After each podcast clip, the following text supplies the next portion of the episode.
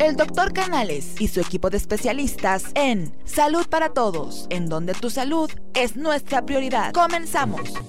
¿Qué tal? Muy buenos días en uno más de tus programas Salud para Todos, transmitiendo en vivo desde nuestra nueva sede del Colegio de Ginecólogos y Obstetras, profesor doctor Alfonso Álvarez Bravo, del Hospital Español de México, cuya misión es promover la educación médica continua entre sus colegiados y asociados, cuyo presidente es el doctor Jaime Kleinman. Cabe mencionar que es un programa sin fines de lucro. Nos puedes escuchar en todas las redes sociales como Salud para Todos Radio Online. Síguenos en Facebook, en Twitter, en YouTube, en Instagram, en Spotify y en todas las tiendas digitales. Antes de presentar a todos nuestros co-conductores, quiero mencionar que estamos, esta iluminación es por cortesía de Camil Iluminación, en Dolores 39D, teléfono 5515 43 59 32, correo cabililuminación arroba gmail.com, iluminación para todo tipo de espacios. Voy a presentar a nuestros co-conductores, el doctor Jaime Kleiman, quien es ginecólogo y obstetra y está con su sede aquí en el Hospital Español de México. Buenos días. Buenos días a todos. La doctora María Eugenia Ramírez Aguilar, quien es médico internista, está en la Clínica de Especialidades Diabéticas del sector salud. Muy buenos días a todos. Bueno, tenemos también como invitada a la licenciada Ida Yanel Gil Rabadán, Buenos días. quien se ha eh, especializado en el trato de la dignidad para el paciente anciano. Buenos días. Y hoy por hoy nuevamente Ay, pero no te las todo el currículum. No, no, no. Nuevamente rompiendo récord. rompiendo récord. Sí, sí. La mujer hecha sexo o el sexo hecha mujer. Erotismo. Erotismo. Dura más el erotismo que el sexo. Ana, Ana, Ana Cerón, Buenos días a todos. Gracias por la invitación. El ícono del placer, Ana Cerón. Así es, querido. Así es. Muchas gracias por la invitación. Qué mesa tan interesante hoy, ¿eh? De verdad. Ah. Wow. Wow. Wow. Y bueno, pues hablando nuevamente sobre sexo, erotismo y, Y confesiones. y confesiones sexuales. Hay muchos programas. Eh, podemos también recibir mensajes por el WhatsApp 5512 42 35 75. Repetimos 5512 42 35 75. Por si alguien nos, no, no No quiere dar su nombre o si lo quiere dar por ese WhatsApp. Bueno, Gracias. nada más quiero decir que Ana Cerón fue Premio Nacional de la Mujer, premios y reconocimientos nacionales, autora de libros que no nos ha dado su libro. Iconos de placer. Claro que sí. Lo que pasa es que el doctor Kleiman no lo ha comentado, entonces No ya no hago nada. No, sí, no. Si nos dice que no, ¿verdad? Pues sí. Sí, sí, Y, sí. y hay muchas preguntas. Vámonos con las- algunas preguntas y vámonos con el tema. ¿Te parece bien, Anita? Me encanta. ¿Te parece nada más que les recordemos al público la diferencia entre sexo, erotismo, sexualidad, sensualidad, sexo y todo esto? Buenos días a todos. Muchas gracias. Encantada siempre de estar aquí. Muy agradecida con ustedes por la invitación. El erotismo es un arte. Y me encantaría que supieran la diferencia entre sexo, sexualidad, sensualidad, erotismo y pornografía, porque a partir de ahí yo creo que vienen muchísimas, muchísimas, ay, gracias, doctor Kleiman, muchísimas, ah, es nomás para tomar agua, perdón, muy bien, muchísimas diferencias. Sexo, macho, hembra, ni siquiera es hombre o mujer porque eso es género. Sexualidad es el acto coital, bueno, y el estudio de toda esta genitalidad y cómo funciona el acto coital. Sensualidad, ahí va la parte interesante, señores y señores. Sensualidad es el despertar de las sensaciones a través de los sentidos. Es decir, yo puedo meter una pastilla a la boca, primero siento la pastilla y luego me sabe. Es el ir despertando, ir creciendo las sensaciones y complementándolas. Luego nos vamos a la pornografía. La pornografía no es otra cosa más que la exhibición del acto coital, pornos grafos, o sea, el desnudo, el acto sexual y la gráfica de este. La pornografía no tiene nada que ver ni con erotismo ni con un acto sexual eh, cotidiano, sino más bien es el acto para representarlo, exponerlo, excitar y todo. Y nos vamos al erotismo, que es el arte de dar y recibir placer. El erotismo no tiene que ver con negligés ni con lubricantes, tiene que ver con la capacidad de contacto con el otro. En el momento en que yo contacto, creo este vínculo que me permite tener la confianza, que me permite lubricarme, que me permite cerrar el ojo, que me permite sentir, que me permite pedir, y todo eso es lo que nos lleva a este éxtasis y a esta plenitud. Cuando conocemos estas diferencias, lo que logramos es de verdad posicionarnos en yo quiero erotismo porque me quiero complementar con mi pareja y dejo atrás, a mí me parece que es la única de las maneras que yo he logrado con, nuestros, con mis pacientes y mis alumnos, que dejen atrás el tabú y digan, bueno, estoy erotizando. Entonces, como estoy erotizando, se vale. Es como darles el, el boletito de sí se vale hacerlo. Porque en el momento del acto sexual, como hablábamos antes de empezar el programa, muchas personas tienen un tabú muy grande de quién es la que tiene sexo antes de casarse, quién es la que tiene, el, este, quién se permite masturbarse, quién tiene orgasmos. Entonces, el día de hoy esperamos que de verdad todos ustedes puedan realmente no comprender solamente, sino sentir la diferencia para atreverse a experimentar algo más con ustedes, porque se trata de experimentar, ¿no creen? Y nadie se puede morir sin sentir. Hay muchos tabús, ¿no? Uf. Si antes del, del matrimonio es bueno el sexo, es malo el sexo, hay muchos tabús, hay muchos prejuicios. Completamente. Fíjate que yo creo que esto del sexo antes o después, si lo entendiéramos que es una apuesta más social, y es social porque si te casabas gestando el hijo de alguien más, el heredar alguien que no era su hijo, por eso las querían vírgenes. Eso me lo dijo un maestro, un antropólogo, y yo decía, no es posible, o sea, no tiene que ver con nada. Ah. Entonces, el casarte virgen, ojo, virgen no quiere decir sin sexo. Si hay una virginidad porque no te han roto el himen, pero virgen quiere decir por ti misma. Un hombre es por sí mismo. Entonces, en el momento en que una mujer conoce su placer, hay mujeres que nunca han tenido penetración y sí han tenido orgasmos. Y son vírgenes. Entonces yo creo que la concepción aquí tiene que ser bien, bien clara. Puedes tener orgasmos, tienes la obligación de conocer tu cuerpo. Eso de que tu marido te hizo mujer, pues que llegaste con la vagina y dijiste, pónmela. Ya llegaste con ella, es tu responsabilidad conocer la diferencia entre vulva, vagina, tus puntos, tus puntos orgásmicos, porque entonces estás tete a tete con tu pareja. El nombre lo dice parejo, nadie puede estar arriba ni puede estar abajo, porque entonces ya no es una relación realmente de un tú y yo, sino es de un superior o de un inferior. Entonces, hay mujeres que no han tenido orgasmos. A los 70 años no han tenido orgasmos, a los 35 años no han tenido un orgasmo. Pero es que creen que el orgasmo se los da un hombre que solamente es vaginal. Yo creo que eso lo tenemos que repetir cada vez que tengan la bondad de invitarme. No, el orgasmo no es el único, el vaginal, a decir verdad, es de los que más trabajo cuestan, simplemente por la cantidad de terminaciones nerviosas que tenemos dentro de nuestra vagina. Como les he dicho siempre, imagínense lo que dolería tener un hijo si tuviéramos todas las, todas las terminaciones nerviosas, pero tenemos el hermoso clitoris. Entonces aprendamos a usarlos. E, esta que acabas de decir es tan importante porque también en, en la escuela nos dicen no te pueden tocar, que no usen la mano. Y el día que firmas el papelito, ya tienes que saber cuáles son tus puntos, saberte lubricar, saberte desnudar delante de alguien. Entonces, sí es nuestra responsabilidad. Yo no sé lo que nos enseñaron otras personas o otras eh, eh, imágenes de autoridad, pero a mí me parece que es una responsabilidad del placer. Yo creo que es, importante, ¿no? Lo que, lo que estás diciendo. Tenemos que desmitificar algunas cosas. Número uno, eh, ¿cuál es el, el órgano sexual más importante? La imaginación. Exactamente. ni es el pene, ni es la vagina, ni es el clítoris. No. El órgano más sexual más importante está aquí. Exacto.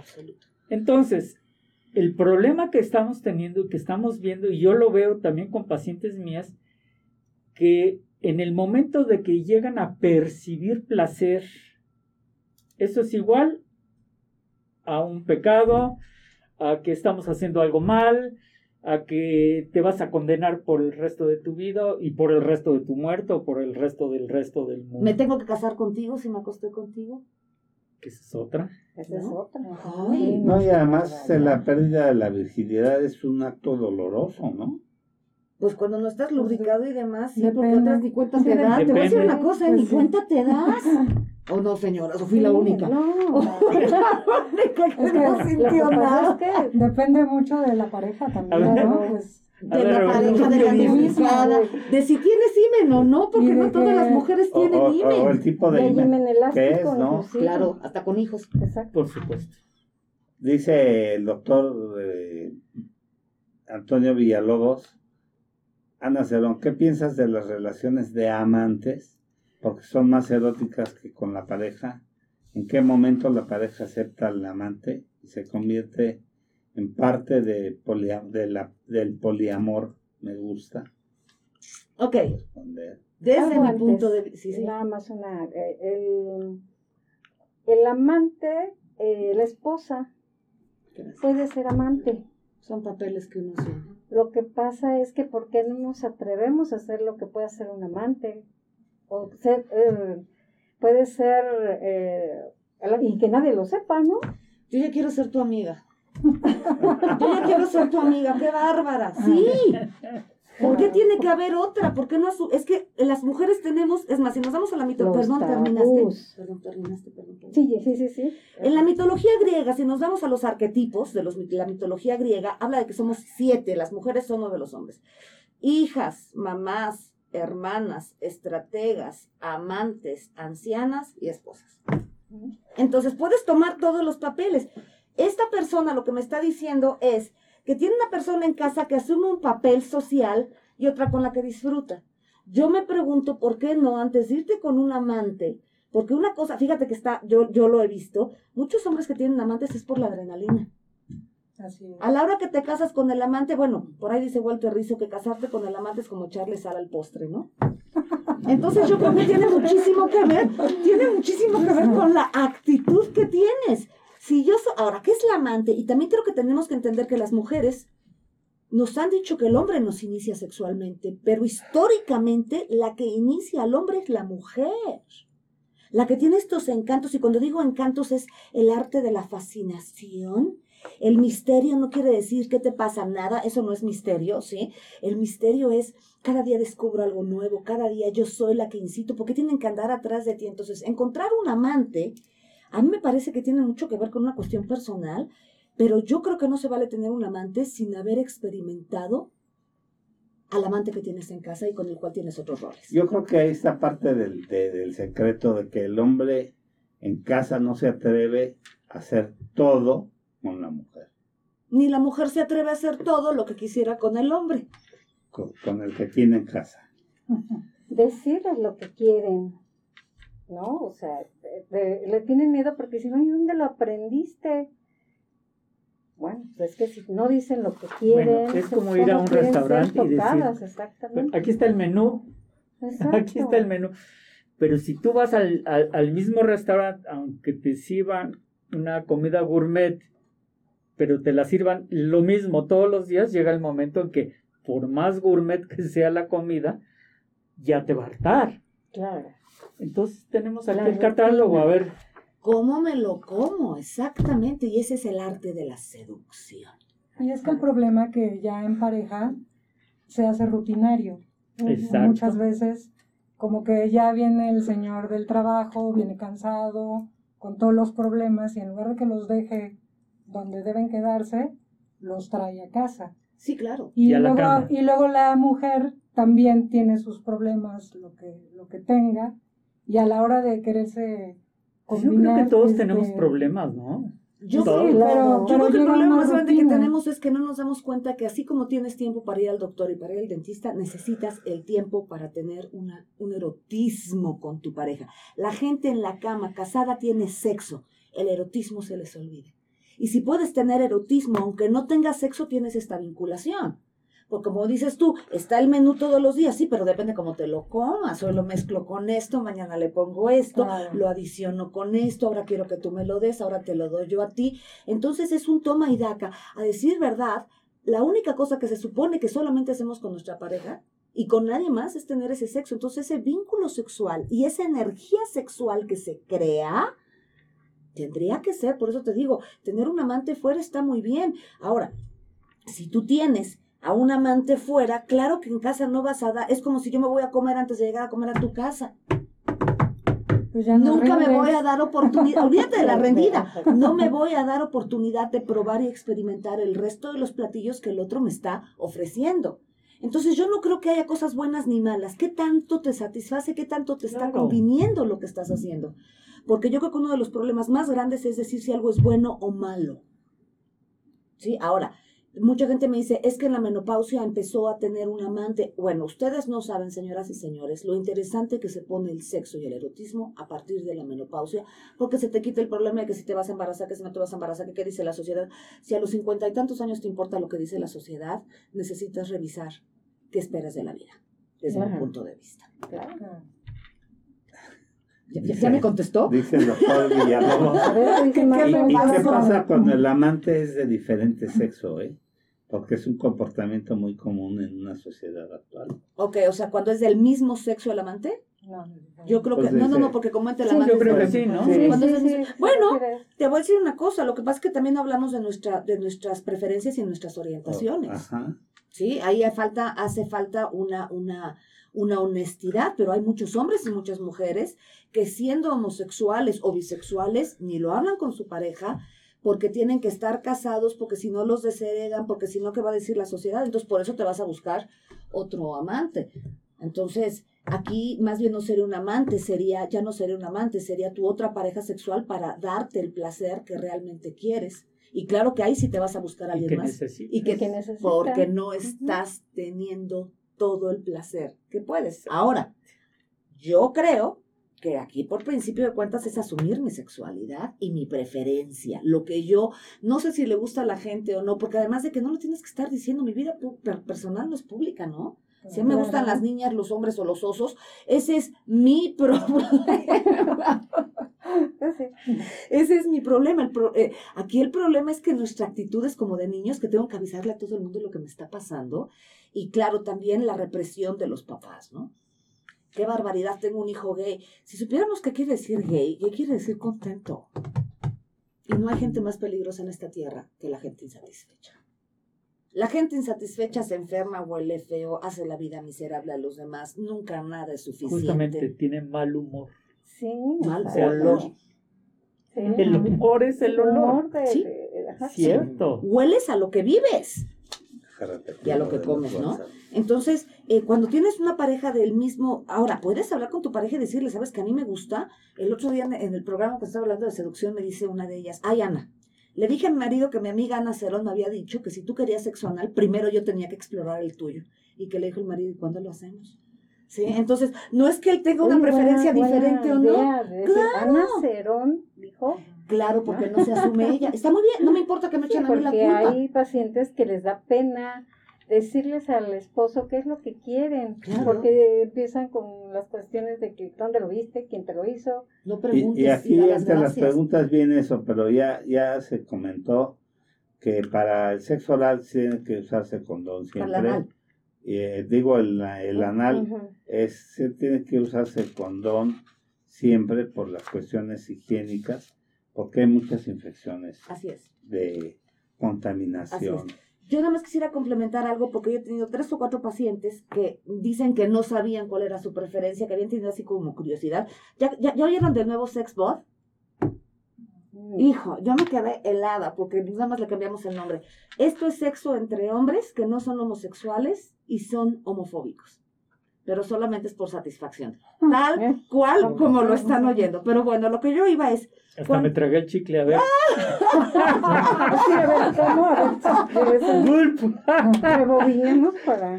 Hombres heterosexuales, muy, muy, muy, ya sabes, muy, machos, ¿no? Muy gracias. Muy machos. Muy o se supone que muy machos. Este, que tienen relaciones sexuales con amigos, porque tienen que ser amigos, que no son homosexuales, pero ellos sí son homofóbicos hazme el favor, qué manera de dejar de asumir lo que eres.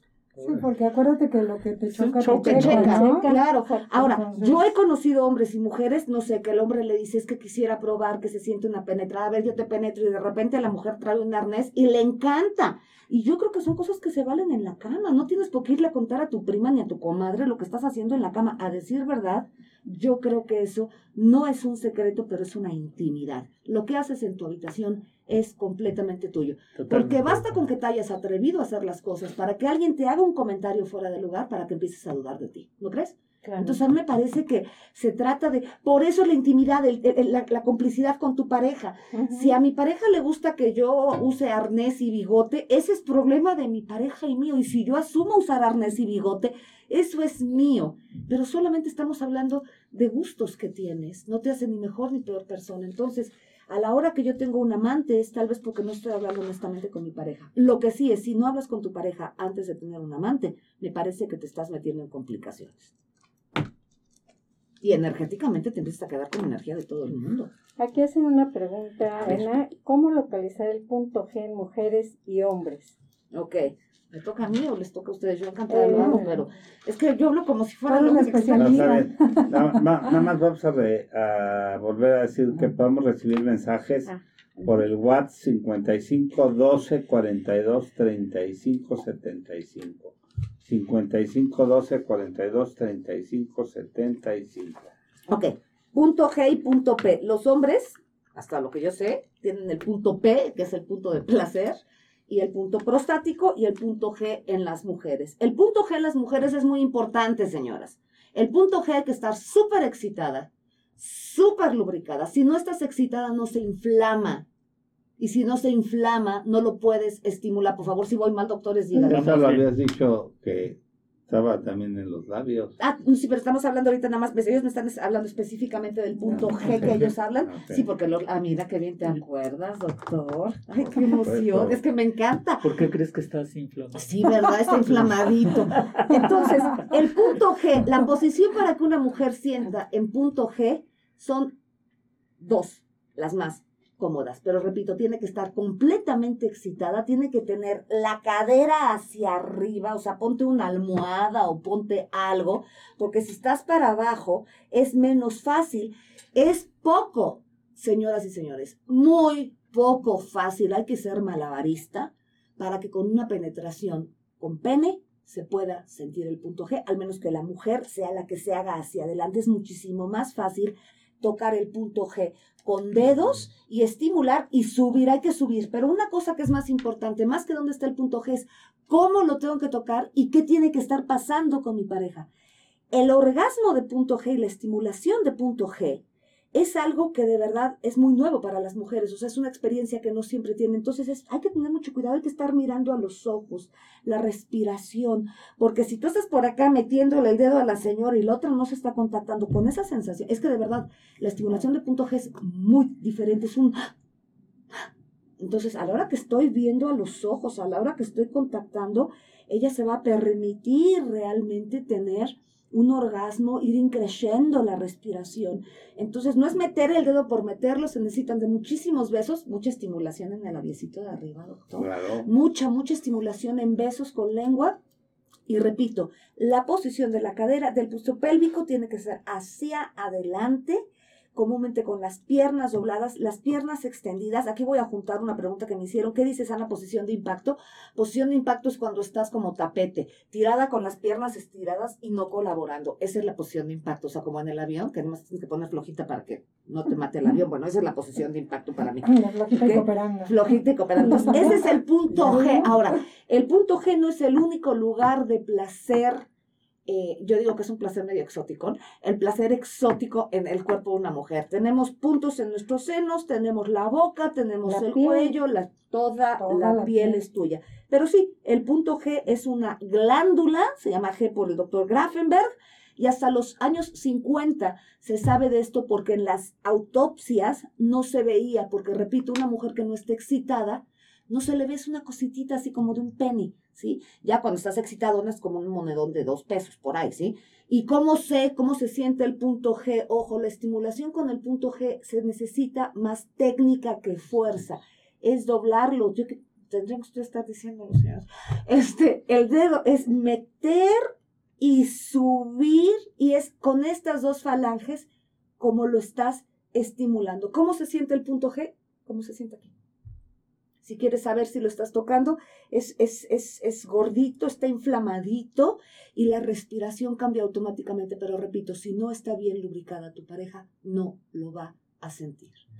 Punto G de hombres es el punto P, el punto prostático. Y a mí me parece que este es todo un tema. Si tienen la bondad de volverme a invitar, yo creo que cuando hablemos de andropausia y menopausia podremos incluirlo, porque el punto P, el punto de la, de la próstata, la próstata de verdad es un placer inmenso. Yo no soy hombre aquí, yo creo, que tenían que serlo los, los señores, pero de verdad los hombres tienen un placer inmenso ante una estimulación.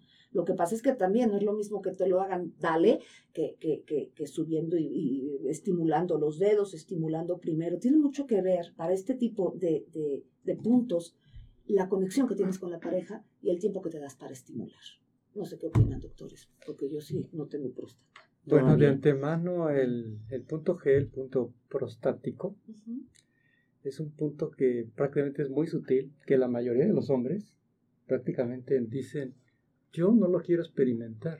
Bueno, ok, educación, culturalmente, cuando estamos hablando de la relación eh, por medio de, recto, anal, anal, tú dices, ¿en qué momento lo van a alcanzar? ¿Quiénes son los que generalmente practican? Me preguntaré esto. El punto prostático. ¿Qué género? Yo creo que más género que preferencia, ¿no? ¿Qué preferencia qué género? La comunidad gay. Pues yo te, pero te voy a decir una cosa, perdón que te interrumpa, doctor. A mí me parece que tenemos que hablar de esto claramente, porque es, yo no dije que le des diario, ¿sí? Ni que te rompas el esfínter. Pero si es lo mismo que te hace un doctor para desinflamarte la próstata y checar cómo está tu próstata, ¿por qué no lo puede hacer? ¿Por qué no lo puede hacer tu pareja? Es una cuestión de salud.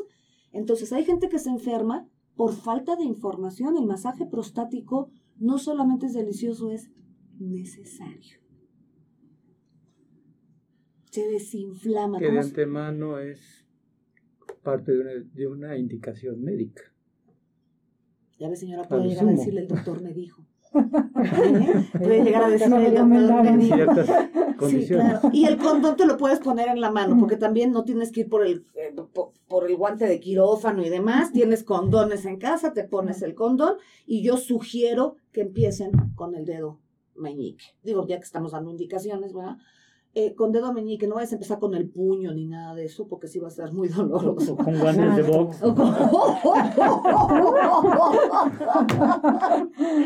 ¡Qué bárbaro! ¿Cómo va nuestro rating está, ahorita está bajo todo. ¿Cómo? A ver, por favor, manden, porque si no, ¿qué onda? Manden a todo el mundo. Esta información no la tienen en otro lado más que aquí con los doctores. Así es de que, por favor. Dice Alex Reca, ¿qué tan bueno o malo es utilizar el juguete sexual para llegar al clímax cuando se está haciendo el amor y si es bueno, ¿qué juguete sería el perfecto? Pues el, pues que elijan los propio, ¿no? Yo ah, sí. creo que hay que tener un poco de cuidado con los, con los juguetes sexuales, sobre todo por la velocidad. Si tienes un juguete sexual que es así, imagínate qué señor va a poder estar así. Entonces, si te acostumbras, o no. Entonces, si te acostumbras a un ritmo así de, de, de, darle, pues va a estar fuerte, ¿verdad? Entonces, ojo, para mí, el juguete sexual. Tiene niveles, ¿no? Sí, tiene, ah, bueno, me han platicado que tienen hasta 12 niveles. Hay unos, hasta 12 niveles, sí, claro. Y hay unos que se mueven así, y luego, y luego, Continuo, y luego, no, continuo. Ponle el 9, ponle el 10. Sí, porque cuando ponle el 12 y ahí te vas, sí, pero te, en lugar de venirte te vas.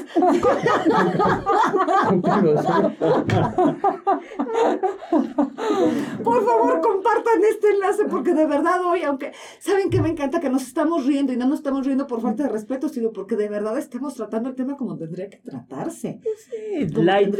Claro, y no por eso deja de ser ni decente ni nada. Ahora, los juguetes sexuales. Eh, a mí me parece que el juguete sexual, y, bueno, yo Ana Cerón, el, el, el juguete sexual sirve mucho para estimular, pero para relajar también. Yo conozco a muchos, y yo propongo, yo sí les digo, si tienes un juguete sexual y lo ves muy tenso, empieza a darle un masajito, mi reina por la espaldita. ¿Por qué? Porque empiezan a sentir riquito.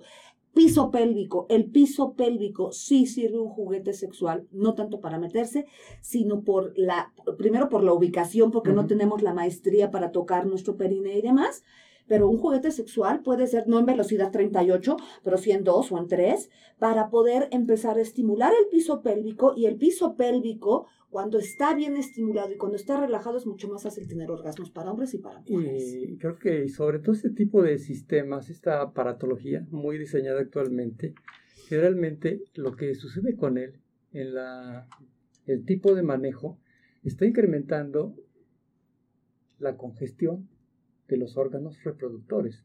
Llega más sangre, se activa, hay mayor oxigenación. Eh, y eso hace que ingurgite y más fácilmente con ese tipo de técnicas pueden despertar un orgasmo. Claro, la intención de esta es saberlo hacer. Sí, claro. Porque hablamos del contexto, muchos utilizan dobles mecanismos. Si estamos hablando de, en el caso de una dama, penetración anal y penetración vaginal por medio de un vibrador. Sí, claro.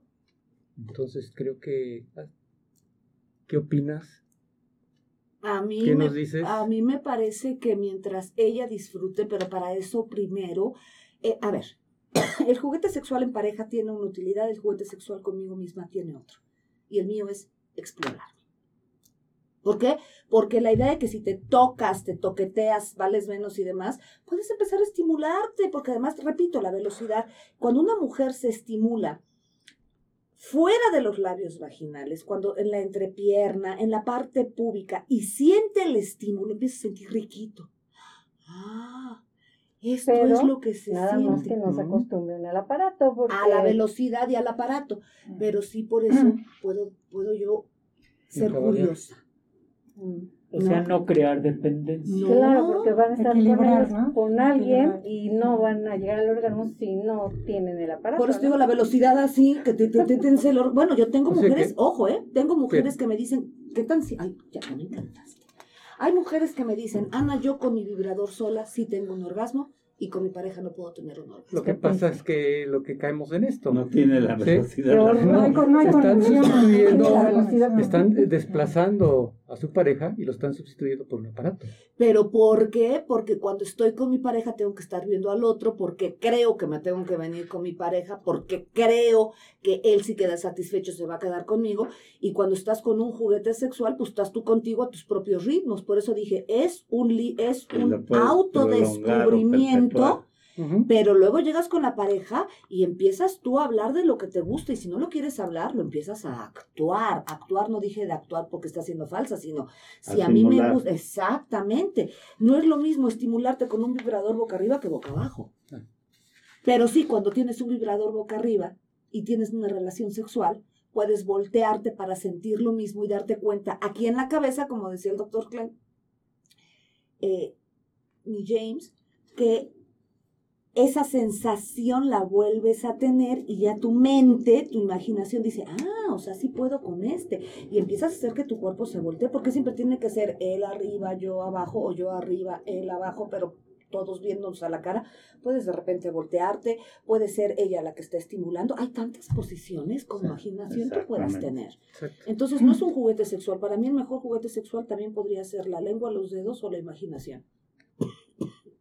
Entonces la recomendación sería, antes de quitar un juguete sexual, iniciar realmente con el despertar de un buen erotismo. Antes de iniciar con un juguete sexual. ¿Para qué quiero? ¿Cuál es mi propósito de tener un juguete sexual?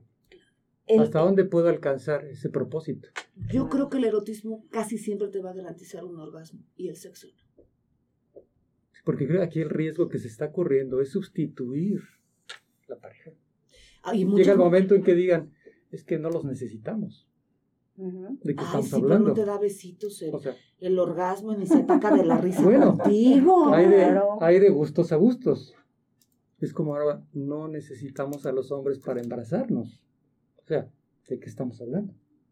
¿Vamos a sustituir un aparato por un erotismo real? Bueno, les pregunto a ustedes como damas. Creo que lo principal es primero que te pongas de acuerdo con, con quien estés, de qué alcances tiene, ¿no? Para poder elegir el tipo de juguete que quieras o a lo mejor ni lo necesitas porque ya estás tan conectado que no necesitas otra cosa.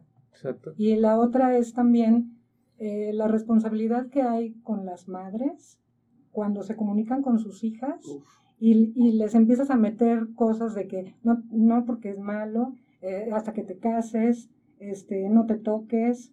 Y, y, todo eso va uno generando que las niñas, las señoritas, este, tengan en, en la mente cosas que no son y que se prohíban el gozar y el sentirse antes de, que estén con un hombre.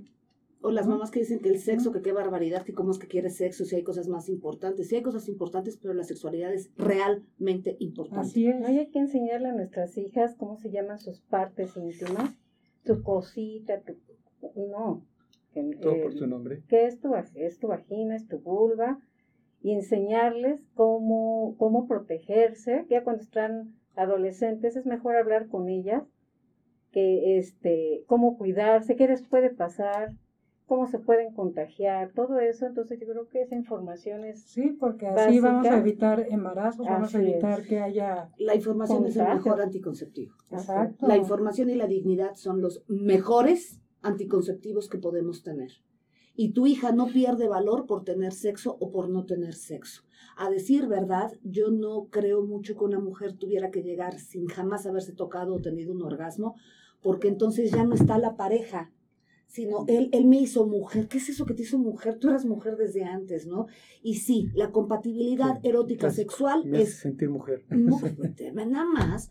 La, la, complementación erótica sexual sí es primordial en un matrimonio para no irnos a buscar allá afuera lo que ponía, ¿no? Para irnos a buscar afuera lo que puedo tener yo en mi casa, porque si yo no tengo buen sexo voy a estar de malas, voy a ser muy celosa, voy a estar pensando que me van a ser infiel, me va a caer gordo el tipo, no me voy a lubricar, me va a doler, y eso es lo que le estoy yo dando a mis hijas también. Eh, o sea, tú no le tienes que decir a tus hijos que tuviste sexo ayer. La manera en la que se comporta la pareja al día siguiente, si estás acariciando, si estás abrazando, si te echas la miradita y demás, desde ahí ya le estamos hablando de sexo a nuestros hijos. Bueno, bueno Ana, Aquí lo que, lo me pregunto, para tener un buen erotismo, antes que nada, sería llevarme muy bien con mi pareja, identificarme muy bien en otro preámbulo, porque no puedo inventar la vida de lo que no tengo. Entonces, ¿cómo voy a alcanzar un erotismo si no me estoy llevando bien con mi pareja? Creo que lo que se tiene que preguntar también, ¿cómo estoy con mi pareja emocionalmente? Yo que primero tengo que preguntar cómo estoy conmigo. Pues sí, sí. pero independientemente de esto, ¿cómo estoy con mi pareja? ¿Cómo me llamo? Es que hay, aquí hay una cosa bien interesante y bien importante. Que es de dos. Nadie puede dar lo que no tiene. Exactamente. Si no está bien consigo mismo, no puede. O sea, nadie puede dar amor si no se tiene amor a sí mismo. Porque si la pareja está separada, pues porque los dos tienen un problema. Además, acuérdate que está bien dicho eso de que el orgasmo es de quien lo trabaja. Exacto. Y entonces, si tú te conoces, si tú este, sabes lo que te gusta y se lo comunicas a él, la comunicación o no, importante. tú te encargas de, de, gozar tú. Sí, claro. si, él, si él tiene problemas o, o si él tiene problemas aquí de inseguridad incluso y tiene que tener 10 o 15 señoras una por semana, esas son sus cosas de aquí, sus problemas de la mente. Pero muchas veces una no lo entiende al principio y está celosa y dice, ay, es que se mete con esta y se mete con otra, pero en realidad no es porque sea un gran hombre, ni porque sea muy macho, ni porque, sino por su inseguridad, que quiere estarse reafirmando cada rato y meterse con una y con otra para poder este, sentir algo. Que yo te aseguro que esos hombres ya no sienten nada. A mí se me hace más hombre un hombre que puede estar con una mujer conquistándola siempre que se conquista 15 nada más una vez. Claro porque la primera vez siempre, por eso digo la adrenalina, ¿no? El amante común te trae la adrenalina que te vayan a ver, que no te vaya a ver. ¿Por qué cuando éramos amantes o no nos habíamos casado, muchas personas dicen, ¿por qué estaba tan padre? Porque estaba prohibido y esa adrenalina es lo que los tiene ahí. Exacto. Y eso lo tienen que entender. ¿Sí? Entonces, ¿cómo tengo que estar con mi pareja? Yo creo que parejo, repito, estamos tete a tete. Y sabes que de repente a mí, ah, pero para eso yo tengo que conocer mi ciclo menstrual, tengo que conocer mi cuerpo, tengo que conocer mis tiempos y decirle, ¿sabes qué? A mí me gustan los orgasmos o me gusta que me des besitos y luego me encanta que me hagas sexo oral. Muchas, muchísimas preguntas tienen que ver con el sexo oral. Sexo oral. El sexo oral se, no solamente es en mi vulva y con la boca, el sexo oral es también con el que se habla. Con el que estamos de acuerdo cómo vamos a tener placer. No sé si estén de acuerdo. Sí. Vamos con dos preguntas. ¿te Vamos, vamos, vamos, vamos. Una del sexo oral, dice Maribel. El sexo oral lo disfrutan mucho los hombres y las mujeres. Pero ¿hay alguna técnica para que se disfrute más y no lastimar a la pareja? Ahorita decías el hablar también. Y Luis Alberto, con mi pareja me masturbo yo y ella también. Eso nos excita más, pero después ella tiene sentimiento de culpa. Pero al final se da cuenta de que también disfruto. ¿Qué hago para que no se sienta mal? Ok. Pues. Eh, sexo, vamos a empezar con lo del sexo oral. El sexo oral se requiere, perdón, Técnicas. hay, las, yo creo que la técnica más importante es la sutileza, estar en contacto con el otro y no estarle diciendo te está gustando, no te está gustando, No. sino solamente viéndole los ojos. Tú sabes cuando alguien está disfrutando escuchar. o cuando no. Eh, Usas los cinco sentidos. La piel vibra diferente. Ahora, no es lo mismo abrirle las piernas a alguien a que alguien separe las piernas. ¿Sí? Hasta en la posición. Abrir es completamente como si fueran eh, un par de reglas, un par de, eh, no sé, me imagino así unas bisagras de las que se... ¡Pum! A la hora que uno separa las piernas, nuestros muslos, todo, hasta nuestro piso pélvico, está completamente diferente. Entonces, sí, mucha gente dice, es que huele mal. No hueles mal, hueles a sexo, hueles a feromona. Pero, Pero si puedes, eh, bueno, yo el baño con miel lo recomiendo inmensamente porque hasta nuestro aroma cambia. Y cosa muy importante, se dilatan los vasos eh, sanguíneos con la miel. Es vasodilatadora, entonces es más fácil la excitación y llegar al orgasmo. Si no dije que se pongan 7 kilos, las personas diabéticas necesitan no tener más de un minuto la miel puesta. Las demás personas lo pueden hacer normalmente. Hay que subir la cadera un poco y repito, no puedes llegar a rajatabla a darle a la parte genital de la pareja. Tiene que ver con estímulos. Ahora, todo el mundo piensa que en la genitalidad está todo el placer, pero tú puedes, bueno, el buen sexo oral, de acuerdo con, con la parte de la tigresa blanca en el taoísmo, empieza por las rodillas. ¿Por qué? Porque ahí tenemos las terminaciones nerviosas, tanto del pene como, de la, como del clitoris y demás. Entonces, esa es la estimulación. No es lo mismo, yo, a mí me parece, que la manera en la que ejercemos el sexo oral a los caballeros en este lado de la tierra es realmente una vejación, por eso no les gusta a tantas mujeres. Estás hincada y estás haciéndole así, y el Señor le está haciendo así. Entonces ya es una, es una posición completamente diferente. Si antes de meter la boca, aunque sea sexo oral, tú tienes un tipo de estimulación y lo estás gozando como mujer, va a ser muchísimo más fácil que cuando lo estás gozando le estés dando más placer a que se lo quieras arrancar a mordidas porque te está doliendo. Y ya lo dijiste, O la ¿no? arcada, ¿no? La el arcada. hablar, desde el hablar. Y aquí dice Mon, es el- si una persona no está feliz consigo misma, no puede dar amor. Hay personas infelices Ay, y sí. su conducta se respira mal humor. Claro. Así es. bueno, es que también el humor tiene que ver, ya lo decías, Sí. tiene que ver con tu manera de alimentar. Ahorita sí ya empieza a subir la... Ah, sí, la- está subiendo porque ya le Eso estaba es. poniendo aquí a mi gente, a ver, señoras y señores, qué onda. ¿Qué onda? Si aquí somos los Sí. consens del rating, ¿no? Tu aroma es lo que comes también, es parte de lo que comes. Muchas damas en el concepto del sexo oral dicen, es que sabe muy feo, es que por eso no lo acepto, no lo quiero. ¿Es ve- vegación o es Es que hay forma de también, ¿no? comportamiento en nuestra sociedad? A ver. Me pregunto esto. Ahorita lo que está diciendo Ana, ¿no? Sí. Es una vejación, o sea, no hay un, no hay una forma adecuada, no hay una preparación para ello. Claro. Imagínate hincada. Sí, sí, sí. La única vez que haces ese movimiento es cuando estás vomitando. ¿Perdón? Perdón, no, es que, a a ver, me están haciendo el favor de invitarme para que las personas se les quite No el, Entonces, claro. si yo estoy hincada, ¿sí? Y haciéndole así, bueno, por Dios santísimo, ¿cómo quieres que yo sienta? Por Dios. Ah, pero si él lo quiere así, le puedo decir, bueno, vamos a intentarlo, como yo sé, o como me gustaría verlo, y luego te digo. Es más, le puedo decir que te duele la rodilla, porque si estás tete tete, si estás acostado con la persona, no es lo mismo la manera en la que te mueves, tu cuerpo entero está, y te estás excitando. Hincada no te vas a excitar, y aquí se trata de que a la hora que estás te- haciendo una felación, ¿sí? Pueda también gustarte. Ahora, me hablas del sabor, a mí me parece que esa no es una excusa. Le puedes poner miel, le puedes poner chocolate, le puedes poner yogurt, pero le puedes poner todo y mientras tú no estés convencida de lo que estás haciendo, Haciendo. y lo estás haciendo solo para darle placer a La él, te da la arcada. Te da la arcada. porque Ahora, no es lo mismo tener un miembro de 36 centímetros, pues también tienes que saber lo que que te estás llegue a la úvula y que Sí, exacto, y que quieren hacerle Exacto. una la, este, Bueno, endoscopía. Una pan, panendoscopía. Sí, sí, no, que se ponga chicle en la puntita para... No, No, bueno. Sí, o sea, muy Pues importante. eso les da Entonces, náusea por la es- panendoscopía. es que también si tú lo hicieras te daría la misma náusea. Entonces aquí es, no es que hagas, es cómo, ¿Cómo lo haces? No lo se trata de haces. lastimar, Ni de lastimar, ni de O lastimarte. viceversa. Y, claro, estimular. Y ojo, muchas mujeres lo hacen muy rápido, ¿sí? El Tao lo dice, es lamentable que un hombre busque una mano, una, bu- una vagina, una boca para masturbarse. No es lo mismo masturbarte con la boca de tu pareja que tu pareja te haga sexo. Perdón. Si lo quieres así, lo estás haciendo así, pues hazlo con la mano, ¿sí? Pero si tú empiezas, de verdad, en las prácticas que se hacen, por lo menos las prácticas que yo enseño, es con helados.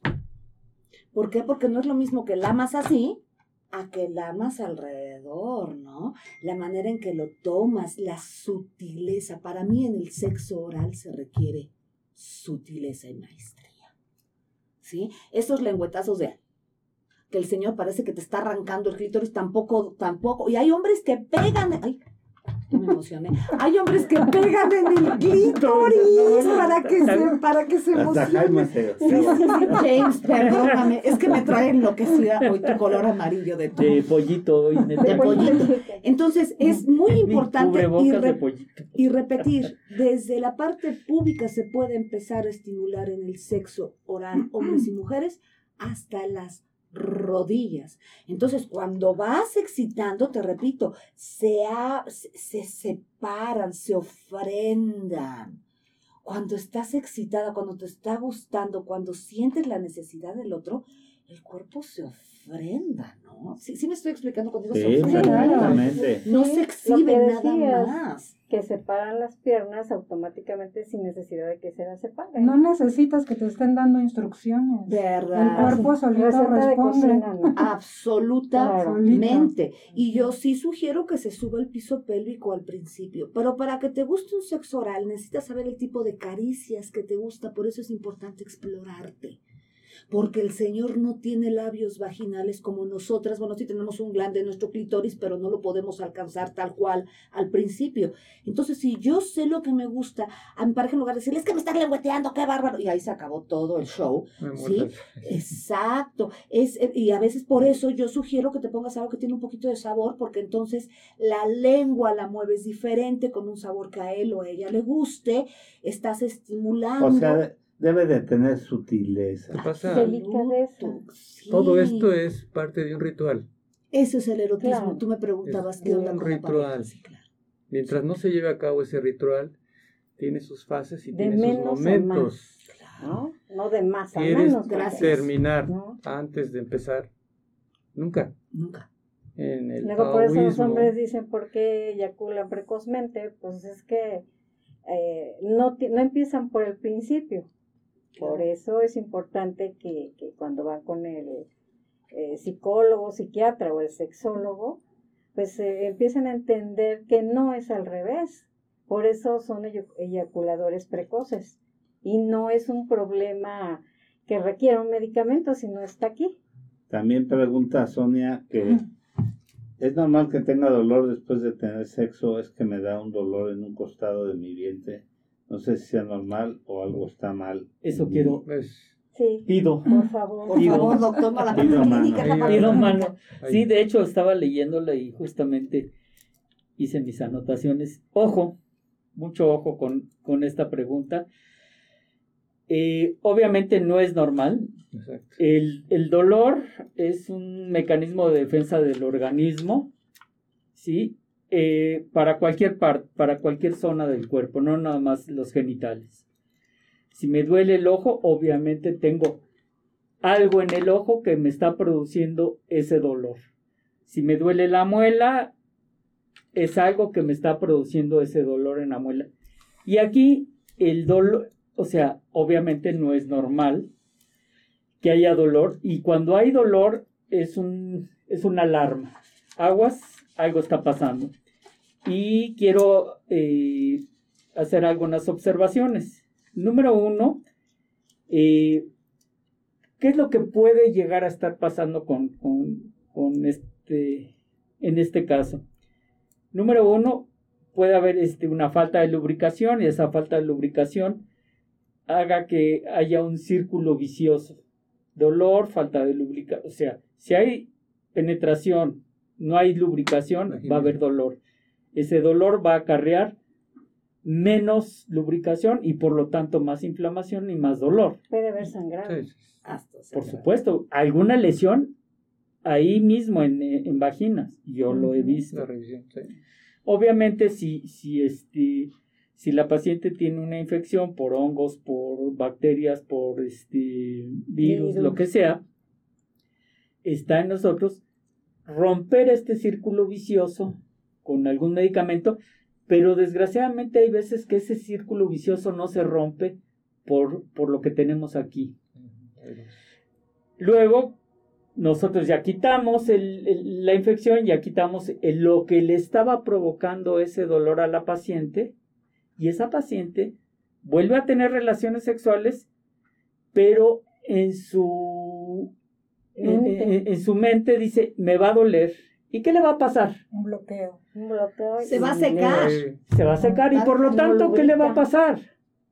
No va a lubricar ya está programada. Ya está programada. Ya ni va a querer estar ahí. Eh, claro. Entonces tenemos, tenemos nosotros como ginecólogos, nosotros tenemos que educar a nuestras pacientes, les tenemos que, que llevar por ese camino, porque no es nomás tómate este chocho o ponte este óvulo y a ver qué te pasa y ya con eso se tiene que, este, que curar la paciente. Definitivamente no.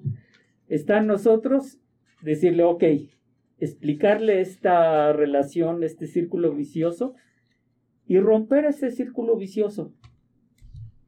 Con muchísimo éxito hemos tratado ese tipo de, de pacientes. Luego aquí dice que le da el dolor en un costado de su vientre.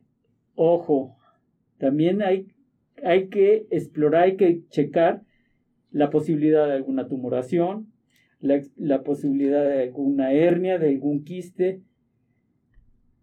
Y si no, o sea, si ya descartamos todo este tipo de cosas, también hay que pensar en otra cosa muy interesante y muy importante. Una penetración profunda. Y dependiendo de la posición, puede estar eh, golpeteando eh, el pene de, de, la pareja a los ovarios. Entonces es, y yo, yo lo que les digo, imagínate agarrar y, darle así a los testículos de tu marido, pues va a terminar con un dolor terrible. Lo mismo pasa con la mujer. ¿Por qué? Porque está tum, tum, o sea, golpeteando, sin permitirse lo que habíamos hablado hace ratito, o sea, de ser permisivos, de ser tranquilos, de ser, de gozar porque si es el golpeteo, chun, chun, chun, chun, yo acabé y, la, y, tú ya... O sea, Jaime, la recomendación principal cuando existe un dolor es investigar. Investigar la, causa. Médica. La causa médica, enfermedad pélvica inflamatoria, enfermedades... Exacto.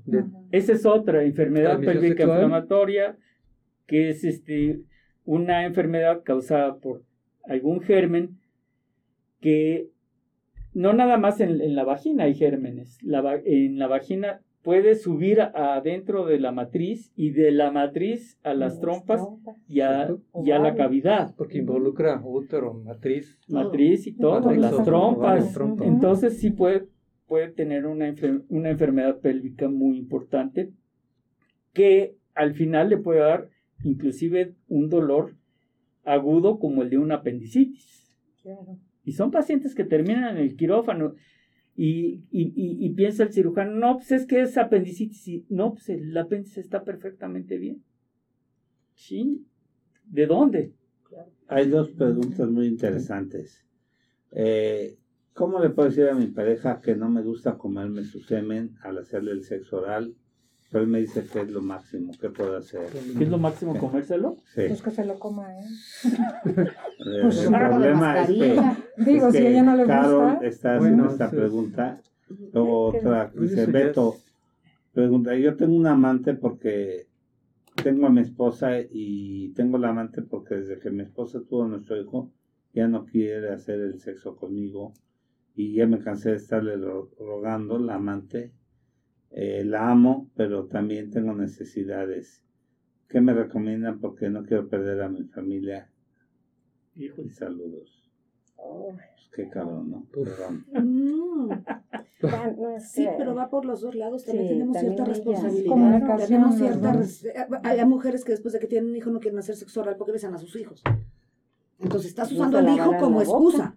¿No? Está, exacto, para empezar, te lavar la boca. Yo nada más quisiera complementar lo que estaba diciendo mi James, que también el tamaño del pene puede lastimar. Por eso es tan importante que una mujer sepa el tipo de vagina que tiene y el tamaño de vagina que tiene. Claro. Y sabes el tamaño de uñas que quieres, sabes qué talla tienes de zapato, pero nunca se ha preguntado una mujer, y eso es algo que me fascina a mí del taoísmo. Las mujeres de las primeras cosas que aprenden en clase es el tipo de vagina que tienen y el tipo de sexo que les puede gustar y el tipo de pene que pueden tener. Ahora, si estás casada no vas a ir a mochar al señor, ¿sí? Pero si ya sabes el tipo de vagina que tienes, sabes la posición que puedes usar. Claro. Si el miembro de tu pareja es muy grande, le pones un stopper, un, un- no sé cómo se dice en español, son como donas, freno. un freno. Le pones un freno, son como donas, el señor no deja de tener placer, pero solamente la parte que sí te puede dar placer, porque mientras no tengas placer, ninguno de los van a gozar y van a acabar eh, separados. Sí, entonces a la hora que te pones un, un para, ¿cómo dijiste un parador? Un freno. Un freno, Freno. perdón, sí, el parador es otro, ¿verdad? Este, el parador es otro, ¿verdad? El parador es otro. Es una parada. Sí, sí, sí, sí, el de la para. Sí. Este, no, no, no, donde vas a cenar también. Este, jugando una parada. a la hora que tienes un, un, Te van a un hablar para ver freno, dónde lo consiguen. Sí, ¿eh?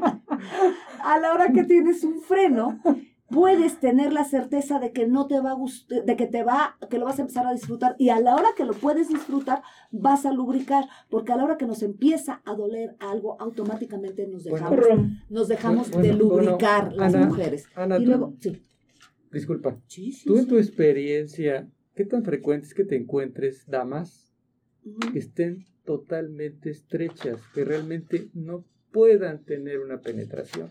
Porque existe la, nosotros le llamamos la distosia, partes blandas, pa- partes óseas, o Puede sea, dar vaginismo. está muy estrecha.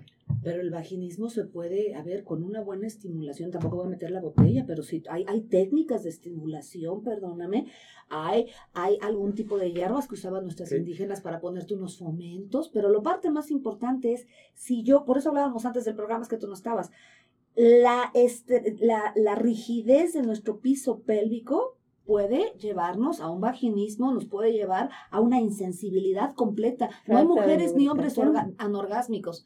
Hay pisos pélvicos rígidos y anquilosados que no permiten sentir ni la fluida de la, de la sangre para que puedas tener un, un verdadero orgasmo. Entonces sí me encuentro con muchas mujeres, pero ellas acaban perfectamente bien pudiendo tener esta elasticidad si nuestro piso pélvico es elástico. Exacto. O sea, la el vaginismo te está diciendo que hay un problema aquí de rigidez, de miedo, de tensión y de, bueno, alguna cuestión técnica médica, ¿no? Pero el origen es lo anquilosado.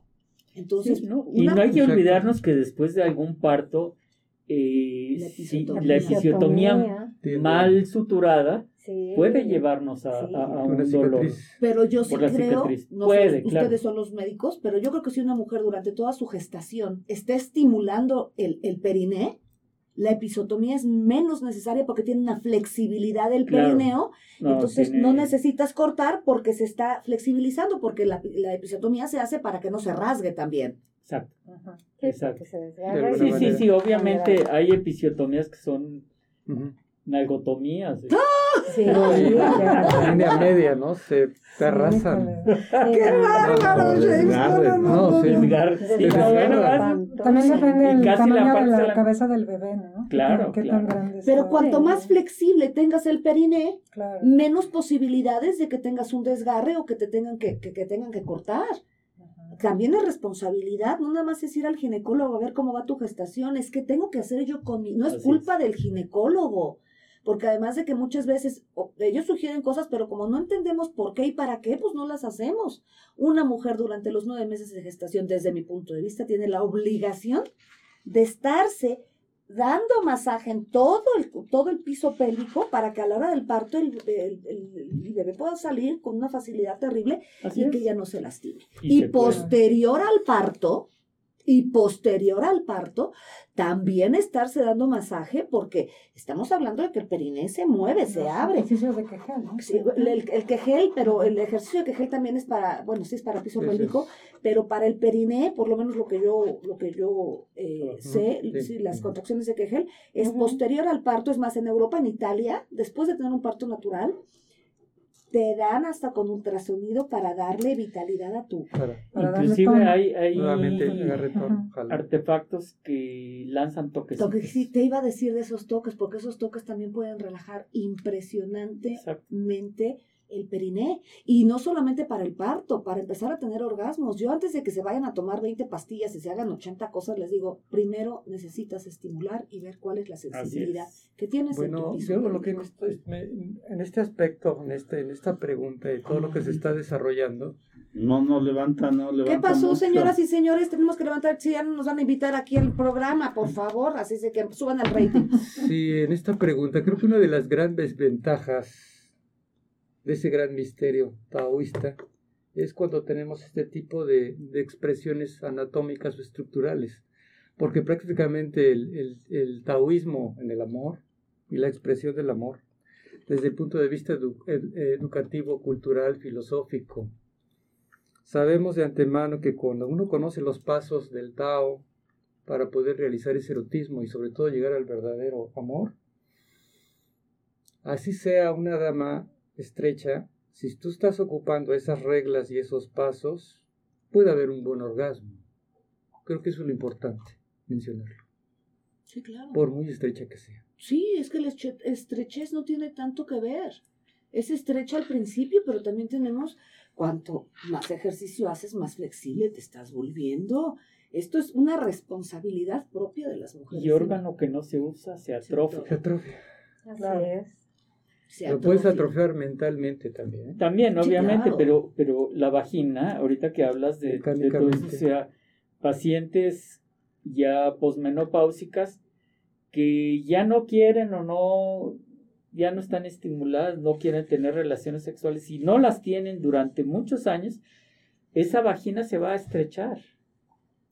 Y luego cuando de repente surge alguna pareja de repente quieren eh, quieren trabajar o quieren eh, tener la misma sensación de cuando eran jóvenes, no lo van a tener.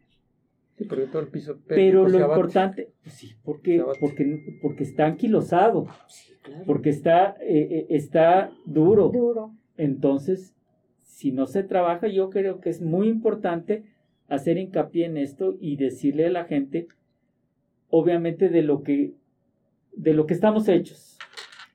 Y que sepan que si durante mucho tiempo no han tenido relaciones sexuales, a la primera no van a tener la e, e, e, esa, esa amplitud y elasticidad que estamos queriendo. Por eso, eso hay que trabajar. Exacto. Para que lubriquen más. Trabajar ejercicios. Hacer ejercicios que lubriquen más. Sí, pues es como tú lo acabas de decir, hacer ejercicios. Es una persona que, no está acostumbrada a hacer ejercicios. De un, día para otro, ponlo a hacer pesas. Después que la, si puede levantarlas, pero al siguiente día no se va a levantar. Y sobre todo, y se va a lastimar. El no hacer un acondicionamiento, nada más estaríamos hablando del periné, de esa región, estamos hablando de la cuestión de tipo sistémico. Todo. atrofias, ligamentos, músculos, tendones, articulaciones. O sea, lo que no se usa nuevamente se atrofia. Claro. Y disgusta, y duele. Claro, y no respiras igual. Una mujer que está atrofiada no respira igual, no hace igual. Me están diciendo que tenemos muchas preguntas en Facebook y Twitter, ¿Sai? Sí, se lo estoy pasando. Ah, perfectísimo. Hay una pregunta, este, ¿es normal que cuando tengo un orgasmo eh, sale líquido pareciera pipí? Ok, esa se llama, ah, bueno, ¿quieren que la conteste yo? Adelante, adelante. Parezco, parezco que soy la, sí, la única. Sí, la invitada. Muchas gracias. es la eyaculación femenina. la eyaculación femenina. Las mujeres también eyaculamos. El otro día hice un programa yo de eyaculación femenina. Imagino a mí con, un caracol echándole al caracol de mar el agua para que vean cómo se chorrea. No, no, no, no, no, no, no, de verdad. Es que yo trato de ser muy, muy didáctica. Muy objetiva. Muy la, la eyaculación femenina eh, sí existe. Muchas mujeres creen que es orina. La diferencia entre la eyaculación y la orina es muy grande desde el aroma, la manera en la que permea en la cama y la manera en la que sale. Ahora, hay hombres que están esperando que salga un chisguete. ¿Sí? Ah. Y le ponen, sí, perdón, es que tú, te vas a... Le ponen una cubeta. No, no, no, es que tú no sabes cuántos videos hay de la lluvia dorada. ¿Sí? Entonces, una mujer, el problema con esto es que las mujeres se comparan. ¿Por qué si a mí me sale, a mí me sale el chisguetito, si mi marido quiere el chisguetón? A ver, la comparación es terrible en la cama. Hay mujeres que son capaces de lubricar. Ahora, ojo, ¿eh? eyaculación femenina no quiere decir orgasmo necesariamente. Igual que la eyaculación masculina. Es más común la eyaculación femenina con orgasmo que la eyaculación masculina. Porque la mujer además es multi multiorgásmica. Ay, eso del multiorgasmo es, es delicioso. Entonces, eso es una eyaculación femenina, el sabor también es muy diferente y es una sensación realmente deliciosa cuando estás orgasmando con ella. Es una, es una sensación muy... La patita te tiembla y todo. Y muy normal. La es, patita. es que la patita tiembla. La patita tiembla. Lo que decíamos, ¿no? Con calambre o sin calambre. ¡Qué bárbaros! A ver, ¿qué más seguimos? Estoy escuchando a Enrique Sánchez Vera. ¿Qué dice? Pues, pues nada más dice, aquí estoy. Dice, aquí estoy, buenos días amigos, compañeros. Qué buen programa. Muchas gracias. Es que no le dio permiso a su mujer porque todavía le pegan. Dijo que iba a venir esta vez. ¿Le pegan agruras? Le pegan agruras a Sánchez Vera. no te dieron permiso, Sánchez Vera, de venir al programa. A ver qué día vienes, Enrique. Mandilón. Ah. Hasta que se porte bien. ok, nos vamos con más preguntas leídas o de las que están mandando ahorita también, porque parece que hay mandando, Bueno, ya de las leídas, faltó la de, de los que se masturban. Ah, que, sienten culpa. Ok, la, la, la, la, masturbada o el autoerotismo o el erotismo a la otra pareja, a la, a la, a la pareja, eh, es una manera también de vincularte y de empezar a hacer que el cuerpo reaccione. El problema es que te dijeron que tocarte era malo. Como siempre les he dicho a ustedes, la palabra masturbado, ¿quién quiere estar más turbado, no? Parece que es malo. Entonces, eh, ella necesita entender, también es parte de, querer madurar, ¿no? Y de, de, querer crecer. No podemos tener las mismas creencias a los 10, a los 15 que a los 45. Pero también podrías empezar a tocarla con otras cosas que la puedas masturbar igual para ver si la culpa es la misma. Porque a mí me parece impresionante que hay mujeres que sienten mucho más cuando no es la mano la que las toca y las toca la espalda, el juguete, el escoba, bueno, no la escoba, el plumero, el, la mascada. Como que tenemos aquí el ya te toquetearon y lo tienes aquí en la cabeza tan grueso, entonces en lo que trabajas eso, si te das cuenta que sí sientes, lo que tienes que trabajar con tu pareja es por qué te sientes así. Y si siente culpa, es, eh, también es porque está pensando el sexo. Cuando sientes culpa, es como ya les digo, si estás pensando el orgasmo, no estás teniendo el orgasmo, nada más te lo estás imaginando. porque a la hora que tienes un orgasmo, no la piensas. Y yo no creo que si ella está siendo completamente plena, plena en un orgasmo, sienta culpa porque la, el éxtasis no te permite, porque estás teniendo un montón de, si nos damos ya la parte química, tienes serotonina, tienes endorfinas, tienes todo, no te permite que te sientas mal. Yo creo que es contrapuesto, ¿no? Y oxitocina, todo lo que da, entonces es contrapuesto. Más ternura, más estimulación en senos, siempre y cuando no esté gestando, porque de ahí puede salir más. Además dices que hay 16. 26, puntos, en, cada seno. 26 puntos orgásmicos. 26, 26 en cada teta, hombres y mujeres. Imagínate, 52 puntos. Fíjate, y todo el mundo, todo el mundo se va a la vagina nada más. ¿Los estás buscando? No, los busques, encuéntralos. Dice, por eso los estoy buscando. No, los estás buscando.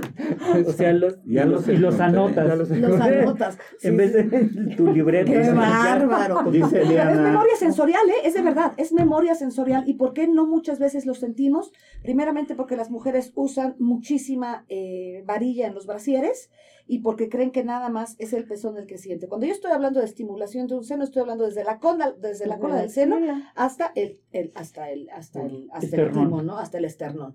Entonces, y no es nada más el, el, el pezón. Y hay maneras de tocar, y sobre todo si tú estimulas de abajo, hombre o mujer, vas a tener una sensación impresionante y puede llegar hasta el hombro. Hay estimulaciones de hombro que llegan directamente al seno. pero Entonces, lo, lo que tú Hombro, decías pues. la, en la ocasión pasada, hay veces que hay tal empatía que donde toques a la mujer es la Ah. zona erógena. Ah, Y, y yo es lo que le digo Bueno, a- desde a mi una pareja, llamada telefónica. yo donde te Ahí la toque, tienes ya. Hay una buena te prendo. Ay, qué rico. empatía. Así es. Ay, sí. claro. Así Sí, es la claro. empatía, ¿no? Es, es-. Exacto, ese es el nosotros. Ese es el nosotros. Porque el nosotros creen que yo me tengo que desaparecer para que el otro me quiera. No es un tú, un yo. Y Y, yo. lo que creamos se llama nosotros. Y en ese nosotros está el- la conexión. Gracias. Erotismo. Wow. Claro, más que sexo y deseo de perro en parque y demás. O sea, el perro en parque no va, señoras y señores. El perro en parque, el perro en parque no va. Así es que esa, ¿quedó contestada la pregunta? Excelente. Ok. Dice, mi pareja es demasiado impulsivo y normalmente siempre quiere, quiere ir de inmediato a la penetración. Y a veces me gustaría que jugáramos más, pero no sé cómo hacerlo, decirlo. ¿Qué me recomiendas? Ok, pues mira, eh, necesitas decirle que hay otras maneras y que te gustaría explorarlas. Uno, y si no se lo dices, a la hora que él quiera penetrar, le dices, espérate, espérate, espérate tantitito, dame más besitos, espérame, espérame, espérame. O le puedes decir que Ana Cerón dijo que el sexo no se hace con la boca seca y cuando tienes la boca seca es porque tienes la vulva seca. Si no estás lubricado, vas a llegar solamente a la penetración y es poco fácil que tengas un orgasmo. Y ojo, estás creando una memoria sensorial de dolor. Y el dolor te quita el placer y aquí te empiezas a enfermar, ¿eh? Porque piensas que algo está mal contigo. Claro. Entonces, si él es el que le gusta el perro en parque, que es de lo que estábamos hablando ahorita, que nada más llega y se trepa, pues a ti no. Entonces aquí es el nosotros. Ojo, podrá un rapidín de vez en cuando, pero las mujeres necesitamos un poco más de tiempo para lubricarnos. El tener una erección no quiere decir que esté listo un hombre para tener una relación sexual. Está listo para meter el pene, pero de ahí a poderse vincular, Claro. bueno, bueno, díganmelo ustedes, señores, porque yo nomás tengo clítoris erecto, No, pero no, no. tengo pene. Entonces, Además, la relación No, de pareja no, no, debe no. ser pareja.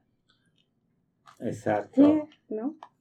Exacto. Vinculación lo acabas de decir, ¿no? contacto.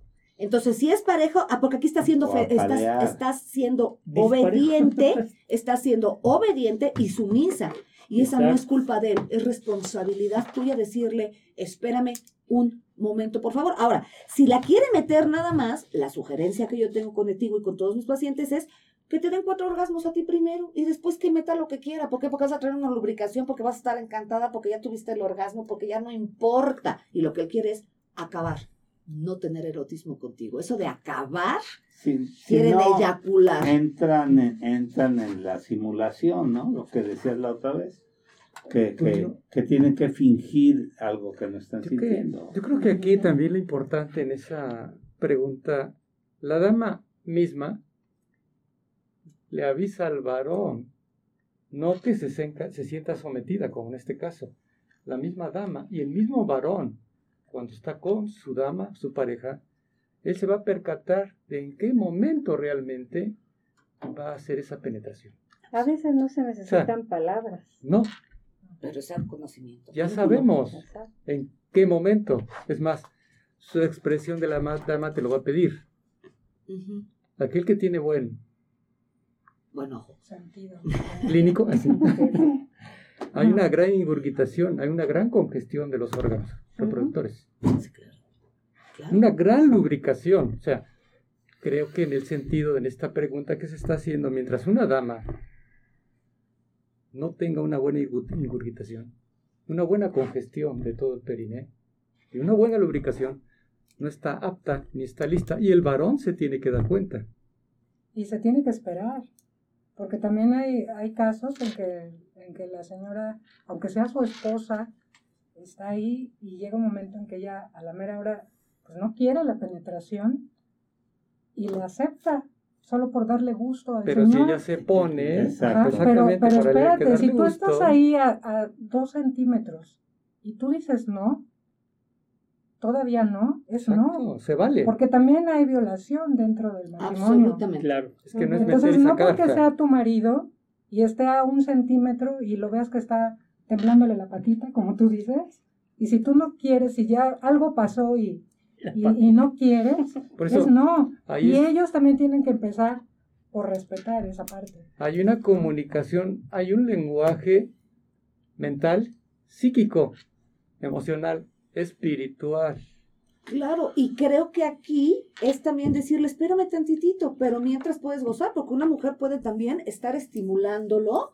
Sí, o sea, hay otras maneras, no es nada más lo metes o no lo metes. El acercamiento es lo que te lleva a hacerlo. Y además de que no tendrías que decirle todavía no, porque él tiene que darse cuenta que está seca. Pero sí es nuestra responsabilidad como mujeres decir, espérame un momento. Y sabes qué, no es lo mismo preguntarle cómo estuvo y te gustó a decirle, oye, ¿sabes qué? Me encantaría que probáramos esto. O yo decir la próxima vez, ¿sabes qué? Espérate, esto, aquello. Eh, muchas mujeres me dicen, es que me cuesta mucho trabajo lubricarte. Ponte a hacer ponte a hacer contracciones de Kegel y empieza, ¿se acuerdan que la vez pasada les había dicho yo que una mujer que se toca aquí y un hombre que se toca aquí automáticamente se va a empezar a lubricar? Entonces digo, no es que estés así platicando con el hombre, ¿no? Pero este, pero pues si empiezas, no, es que ¿por qué no me voy a estimular? Si yo me quiero empapar es mi responsabilidad. Tampoco le puedo decir al Señor que es su culpa que yo no me lubrique y que yo no tenga un orgasmo. Y muchas veces no lo tengo porque estoy muy atenta a lo que el otro quiere, no lo que yo estoy sintiendo. Y otra vez estoy desvinculado. Entonces, esto que acabas de decir es muy importante. Se vale decir, espérame tantito. Es que tengo prisa porque me tengo que ir a trabajar, pues lo acabamos en la noche, cariño. Entonces ahí es cuando te dicen, bueno, dame una manita. Entonces nada más lo acostumbras a que le das una manita. Señoras, déjenlo un poquito. De pintura será. Aquí hay una pregunta muy interesante. Eh, arroba Julius dice, mi esposo tiene diabetes y batallamos mucho para que pueda erectar. ¿Qué me recomiendan hacer? Bueno, el 100% de los diabéticos tienen disfunción eréctil. El 100%, escúchenme bien. Y de los hipertensos, casi el 100% tienen disfunción eréctil. Ojo. Pero estás diciendo bueno, los no controlados. De los no controlados. Y, y, la disfunción eréctil, hablemos, no es falta de ganas, ¿eh?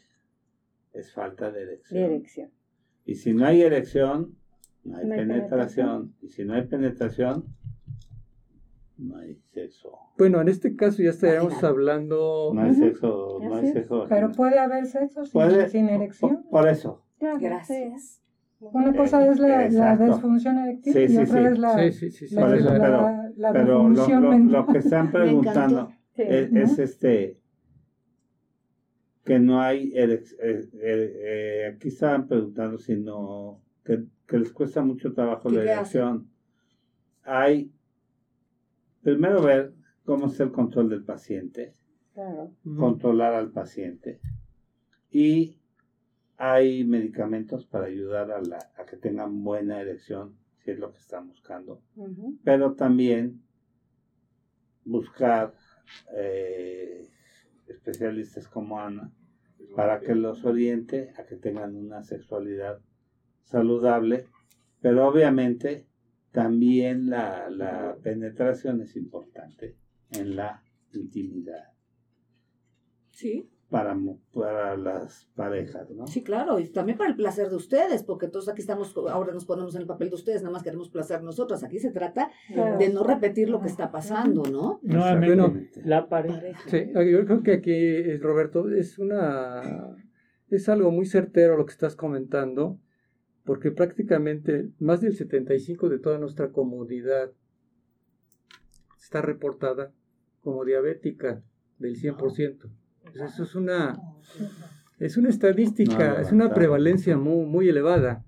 Entonces es muy frecuente encontrar este tipo de, neuropatía o disfunción eréctil metabólica. Pero ya estamos hablando de ese tema porque el varón, ¿en, ¿en, qué mide su virilidad? ¿En qué mide su capacidad sexual?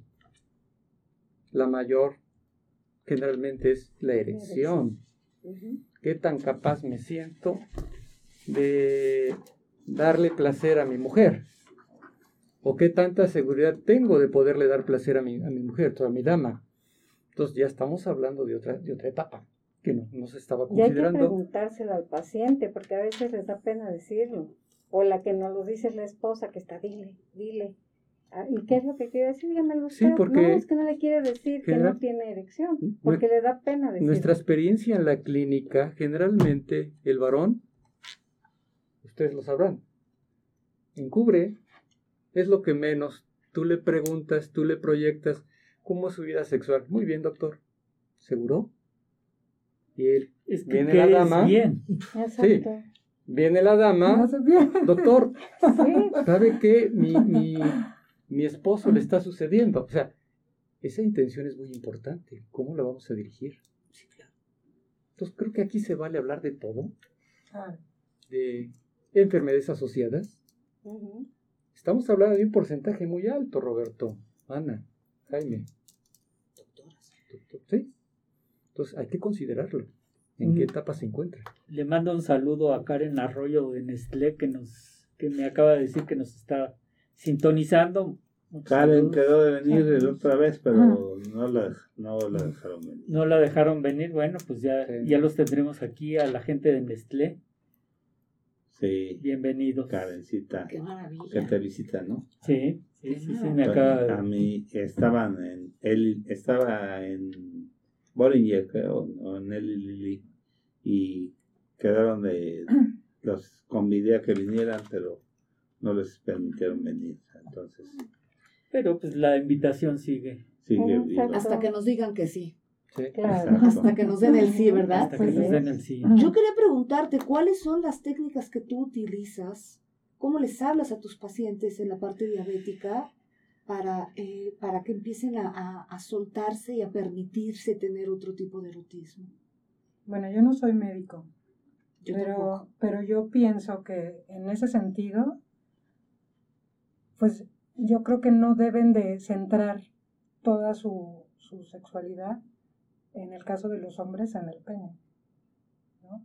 Porque si por algo, aunque estén controlados, eh, en el momento de, tener el acto sexual no pueden tener erección, pues hay otras maneras de, poderse... ¿Cómo dice? Con la, cuando la fuerza mengua con la lengua. Me regalan agüita, por favor. Exactamente. doctora, puedo tomar la tuya, gracias. Entonces yo creo que ahí es muy importante que también, tal vez uno como, en, este caso ustedes como médicos, y si, y si alguien se acerca y, y me pregunta, oye, ¿qué opinas de esto? Pues decirle, no, no centres todo en, en, el pene. o en tu vagina, ¿no? tienes, un, tienes el órgano más grande, que es la piel, que, es la piel, que si tú te sabes eh, mover, estimular, ¿no? si te sabes estimular, vas a sentir mucho, mucho más. Claro. Fíjate que yo creo que no nada más son diabéticos y, hipertensos. Yo creo que aquí hay un eh, altísimo, altísimo índice de hombres estresados o con operaciones de próstata en donde tuvieron que raspar de más y ya no pueden tener erecciones.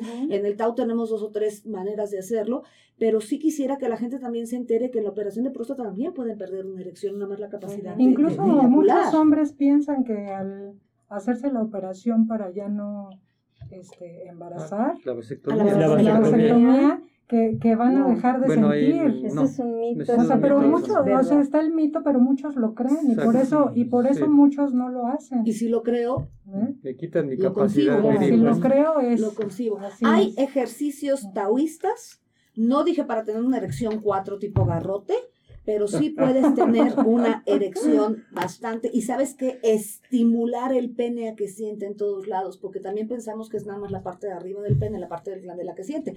Cuando tú haces que sienta todo el vástago, ¿sí? Y hasta la parte de la genitalidad, el escroto, el perine y demás, Cuanto más estimulado estés, mayor irrigación vas a tener de sangre, ¿correcto? Y también están los famosos anillos. Un anillo que cuando tienes una erección 2, una erección 1, pero te pones un anillo, la estimulación te ayuda y dos, esa estimulación, ese frotar a tu pareja también le da placer. Entonces hay otras maneras de hacerlo y definitivamente, sí yo sé que a los hombres les encanta penetrar, ¿sí? pero necesitamos también que se den cuenta que es también sentir, ¿no? Hay otras maneras de hacerlo sentir y es abrirnos al, al, erotismo solamente, ¿no? Así es. Entonces yo les diría, el mensaje sería, si hay alguna perturbación de este tipo, como en el caso del aspecto ginecológico, tanto dama como varón, una revisión, no hace mal, y esto no digamos que se puede revertir al 100%, pero puede haber una mejoría bastante importante, pero invitándolos a que realmente lleven un buen control metabólico. Absolutamente. Porque este, esto sigue avanzando. directamente sigue avanzando. dentro de la historia clínica cómo está su vida sexual, tiene erecciones, o sea, directamente, ¿no? Por eso es importante preguntárselos directo. Tal cual, porque si queremos que sean abiertos, si el doctor no tiene la capacidad de ser abierto, ahí ya le estamos dando un mensaje completamente de eso no se tiene que hablar. Y también hablar con la juventud de que no tener una erección completa no es malo. Hay momentos en la vida que no los tienes cuando estás muy estresado. Yo creo que hay más personas sin una erección por estrés que por diabetes. El estrés, no, te voy a decir una cosa, yo tengo hombres de 50 y 60 años que van a consulta porque no están pudiendo tener una erección. Y eso solamente son con ejercicios y usan ciertos aceites y hacemos ciertas cosas. Pero recuerden, por favor, que el estrés es antisensualidad, es muy poco sexy, hueles completamente diferente, te acidificas. Entonces el estrés es lo que necesitamos bajar para poder tener mejor sexo también, ¿no? ¿Tenemos más preguntas, doctores? Hay una, hay una pregunta que dicen de justamente platicando sobre el dolor durante la, durante la relación, nos hacen hincapié sobre eh, la congestión pélvica por la por la anorgasmia o, por el Raúl Pérez. Sí. Y bueno este sí esta es otra esa es otra causa por la cual puede haber este cierto dolor qué pasa tanto en el hombre como en la mujer, este, llega a haber estimulación y llega a haber eh, una congestión. Eh, ¿Y qué pasa con esa congestión? De, llega la sangre y se, pone en, los vasos de la pelvis. En el momento en que no hay un orgasmo y después una relajación, esa, esa eso, esa pelvis puede quedar con, congestión. Entonces llega el momento en que llega a dolerle tanto a ella como a él inclusive. Y entonces lo que se tiene que hacer es pues tratar de terminar, ¿sí? ¿Y cuántas veces no hemos visto gente que llega, llega, llega, llega y no llega, pero se congestiona? Imagínense, eh, la congestión es como, como los coches en el periférico que ya no pasan. Se satura. Y se satura y ya se quedan ahí para... Y entonces esa, esa congestión hace que, moleste, que se inflame y que duela. Entonces, la, ¿cómo se cura? Teniendo un orgasmo. Ahí sí. Pero para poder tenerlo necesitas estimular para aflojar. Claro, no, obviamente. Exacto, exacto. Entonces hay que, yo te voy a decir una cosa, hasta estando sentadas, porque además de que tenemos un problema muy grande, ahora en pandemia la gente está sentada el 90% del tiempo. Mm. ¿Sí? Y luego estás manejando, y si cuando no estabas en pandemia estabas manejando en tu oficina y demás, no le damos ejercicio al piso pélvico. Así es. Yo sugiero que con, con, con em, ¿cómo se llama? Con pelotitas, con pelotitas de, las que aprietas, pues, sentarte y estarte masajeando cuando estás sentada, además de que te vas a pasar bomba, ¿sí? Vas a empezar a relajar. Es que si haces de un ejercicio que puede ser erótico, algo natural, te es más fácil hacerlo. Entonces, señoras, si no lo hacen por orgasmo, háganlo por salud. Entonces, como lo están haciendo por salud, están haciendo la tarea y sin querer empiezan a tener los resultados eróticos. ¿Por qué? Porque hay muchas personas que, pero no solamente contraer, porque a veces en tanta contracción, si no tengo yo el resto del piso pélvico eh, en actividad, estoy teniendo solamente una tensión terrible, digo, se me hace un abdomen divino, pero no por eso estoy sintiendo. Entonces, yo sí creo, también les digo, tomen eh, globos, pónganles un poco de harina, un poquito de agua, fórrenlos y estánselos pasando lo que estás viendo en la televisión, porque también es otra manera, yo estoy con mi pareja haciendo algo, me estoy acercando y le estoy diciendo que está bien hacerlo. Y en ese momento ya empieza otra vez una manera de tener intimidad con el otro, que estamos haciendo los dos. Entonces de repente es, te masajeo, bueno, te masajeo yo. ¿O qué estás haciendo? Pues aquí sentada en mi asiento, este, haciendo los ejercicios que ya sabes. Empiezas a crear esta comunicación, este vínculo erótico con tu pareja. Entonces, a mí me funciona mucho cuando les digo, esto lo necesitas hacer por salud. Les empieza a gustar. Y ahora que les empieza a gustar, están llamando al otro a que lo hagan. Sí, claro. Yo a mí, a mí me funciona muchísimo. Esto es por salud, necesito que lo hagan, yo muy seria. Y les empieza así como que a gustar de, mmm, entonces vamos a hacer lo de la pelotita, ¿no? Y claro, a la hora que te estoy pasando la pelotita, también estoy conociendo todo tu cuerpo y estoy viendo cómo reacciona cuando tienes placer sin que me lo tengas que decir y que sin que esto tenga que acabar en sexo, que esa es otra metodología para empezar a ayudar a las parejas a que tengan más erotismo y menos sexo. Cuando estamos, estábamos hablando del piso pélvico, cuando tú los enseñas a estimular el piso pélvico, ¿sí? Se empiezan a divertir y empiezan a hacer preguntas y luego platican y se fuman un cigarro. Ah, entonces esa es otra manera de espaciar los tiempos en el erotismo. Hay técnicas de verdad. Es, esas, esa es la diferencia entre solamente la sexualidad y la sexología y el erotismo. Encuentro maneras de vincularme contigo, de disfrutarlo, de pasármela bien. A la hora que estás bañando a tu pareja, no nada más le estás tocando, sino estás estimulando y está increíble, de verdad. Esa es una manera de acercamiento y estamos ayudando a nuestro piso pélvico que requiere forzosamente de estar bien estimulado bien relajado y bien elástico, porque también la penetración puede doler cuando estás muy cerrado, pero es porque traes la congestión que está diciendo aquí James. Pregunta al maestro eh, ginecólogo, maestro Ernesto Peinberg Puente, ¿qué saben del sexo tántrico? Ok. ¿Quieres contestar o contesto? Los dos. Ok. El tantra, el tantra es una práctica ya muy sublime de una sexualidad en donde eh, el, objetivo ya no es el orgasmo, más bien la eyaculación y el orgasmo, sino es el, el sexo tántrico, es un pase energético a través de la penetración. En una relación sexual eh, tántrica puedes durar tres horas sin eyacular estando solamente pasando energía. Pero para el sexo tántrico, y la vez pasada creo que lo habíamos dicho, se requiere de una intimidad muy grande, de tener prácticas sexuales taoístas, tener un entrenamiento, es como la inyaculación, cuando un hombre aprende a inyacular sin que le haga daño en los testículos, pero eso te toma un rato, porque es reeducar a tu cuerpo, reeducar a tus sensaciones y sobre todo tener una concepción que esto no va a ser solamente una relación sexual, sino es una manera, el tantra se llama que es una manera de iluminación, ¿no? O sea, de, llegar a otro estado. Sí, de antemano el, el tantra del amor, ya ves que te va, te va a conllevar mm, precisamente no nada más a, experimentar un orgasmo, no, es subliminal. Éxtasis. Pasa por varias etapas y es fundamental. Entonces, te va a traer un buen sexo tántrico generalmente te va a avivar la vitalidad, la energía, te va a proteger de padecimiento a nivel físico,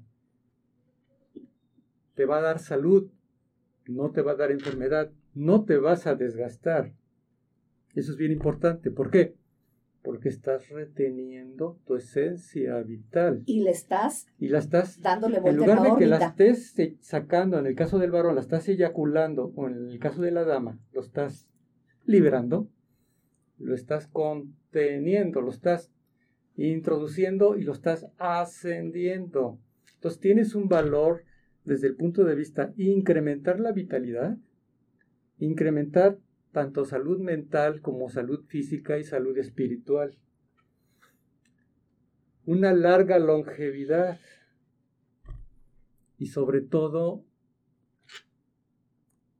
eh, encontrar tu verdadero ser. Compenétrate contigo mismo y que tu pareja sepa compenetrarse con ella misma. Entonces ya estamos hablando de niveles más profundos del verdadero tantra del amor. Y tiene que ver la intención porque la intención del sexo tántrico es ya un éxtasis más espiritual. Es subliminal. Es, es, es, completamente Es elevación. sublime. Sí, sí, sí, sí, sí. Pero ojo, señoras y señores, es no porque no seamos tántricos no quiere decir que no podamos tener placer. No, es que mucha gente cree que solamente a través del tantra se puede tener esto y yo lo que quisiera es que nuestro hermoso público sepa que no es así. ¿Sí? Y que la estimulación y la preparación es lo mismo para alguien que va a ser tántrico que para alguien que no es tántrico. Son Y tiene que ver con piso O pélvico. sea, si alguien la tiene sexualidad tantra, es... erótica sería un tema Sí, claro. especial, pero el sexo trántrico es, Es subliminal. sí. Por eso el famoso el Tao del amor. Y ahí sí tiene que ser la mujer preparada por ella misma y el hombre preparado por él mismo y nos encontramos. Nos encontramos. Y el trabajo del, del piso pélvico Eh, es, es- es- es- impresionante. ¿no? Los ejercicios de... ¿Por qué? Porque también lo que nos hace falta es subir el fuego, el chi, la energía sexual, la tenemos muy baja en esta lado de la Tierra también por estar tan sentados. Entonces, el, el mover la, la Sí. energía es, es La pelvis. la pelvis, los movimientos pélvicos, sientes como el calor te da y subes. Entonces, esa es la diferencia con el sexo No, y- tántrico. Y si quieren para otra ocasión, hablamos más del tema del sexo tántrico, Sí, que es algo dudas. muy diferente. Uf, Vaya, además que no se vea la relación sexual como un desgaste, ¿no? Al contrario, no, que sea, simplemente te, te que, tiene sea que que, que te, que te revitalizar. dé vida, que, el orgasmo que no piensa la gente, por ejemplo, hay muchos casos en, en los adultos mayores que dicen, no, yo ya no le hago porque me desgasto o me, me siento mal, me, eh, en lugar de que le dé vitalidad, sienten que, que se están quitando horas de... Pero te platico de que eso es porque eso no solamente ser. eyaculan y no tienen orgasmos. Exacto. Entonces aquí lo que tendríamos que promover es la orgasmia para todo el mundo, para que en lugar de que eyaculen, tengan orgasmos. Si eyaculan está bien, pero no es lo mismo tener un orgasmo y eyacular que nada más eyacular. No sé, caballeros, pero creo que no es lo mismo. Pero Y si te quedas así con el, con, ¡ay, quiero más! ¿no? Justamente con esto hay una pregunta. Si mi esposo y yo estábamos en la menopausia. ¿cómo le podemos hacer para no perder la sexualidad y la intimidad entre nosotros? Ya que eso era algo que nunca nos, fal- nos fallaba en nuestro matrimonio. ¿Qué me recomiendan? Saludos por este programa que hablan sin tabú. Arroba Carmen M. Hola Carmen, eh, ¿quieres tú hablar o...? Bueno, eh, si quieres empiezo yo y tú me complementas. por me favor, encantaría. siempre, siempre.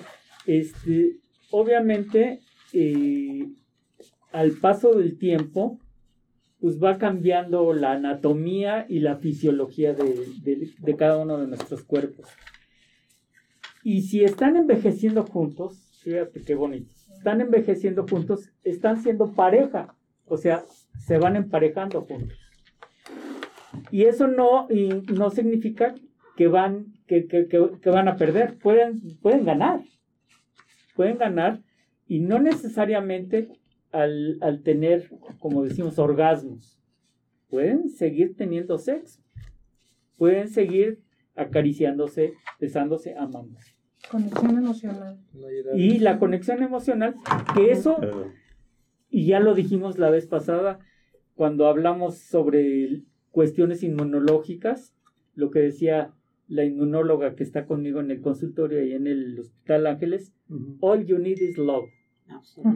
Todo lo que necesitas es amor. claro. Amor. Y, y- y- se oye muy, muy bonito y muy esotérico, pero no, el amor, el hecho de dar amor y recibir amor hace que nuestro sistema inmunológico suba. sí, el amor, la honestidad, Pero no, El no, es nada más, no es nomás darlo, sino darlo y recibirlo, o sea, Claro. para parejito. poderlo Sea proyectar. parejo. Exacto. Yo quisiera complementar contigo que lo primero, desde mi punto de vista, que tenemos que hacer es quitarnos a la idea que en andropausia y menopausia se acaba la sexualidad. Ese es, ese es lo Eso primero. es básico, yo creo que sí Es solamente lo que tú dijiste, es una etapa más y te voy a decir una cosa, una mujer cuando ya no tiene miedo de gestar un hijo o de embarazarse.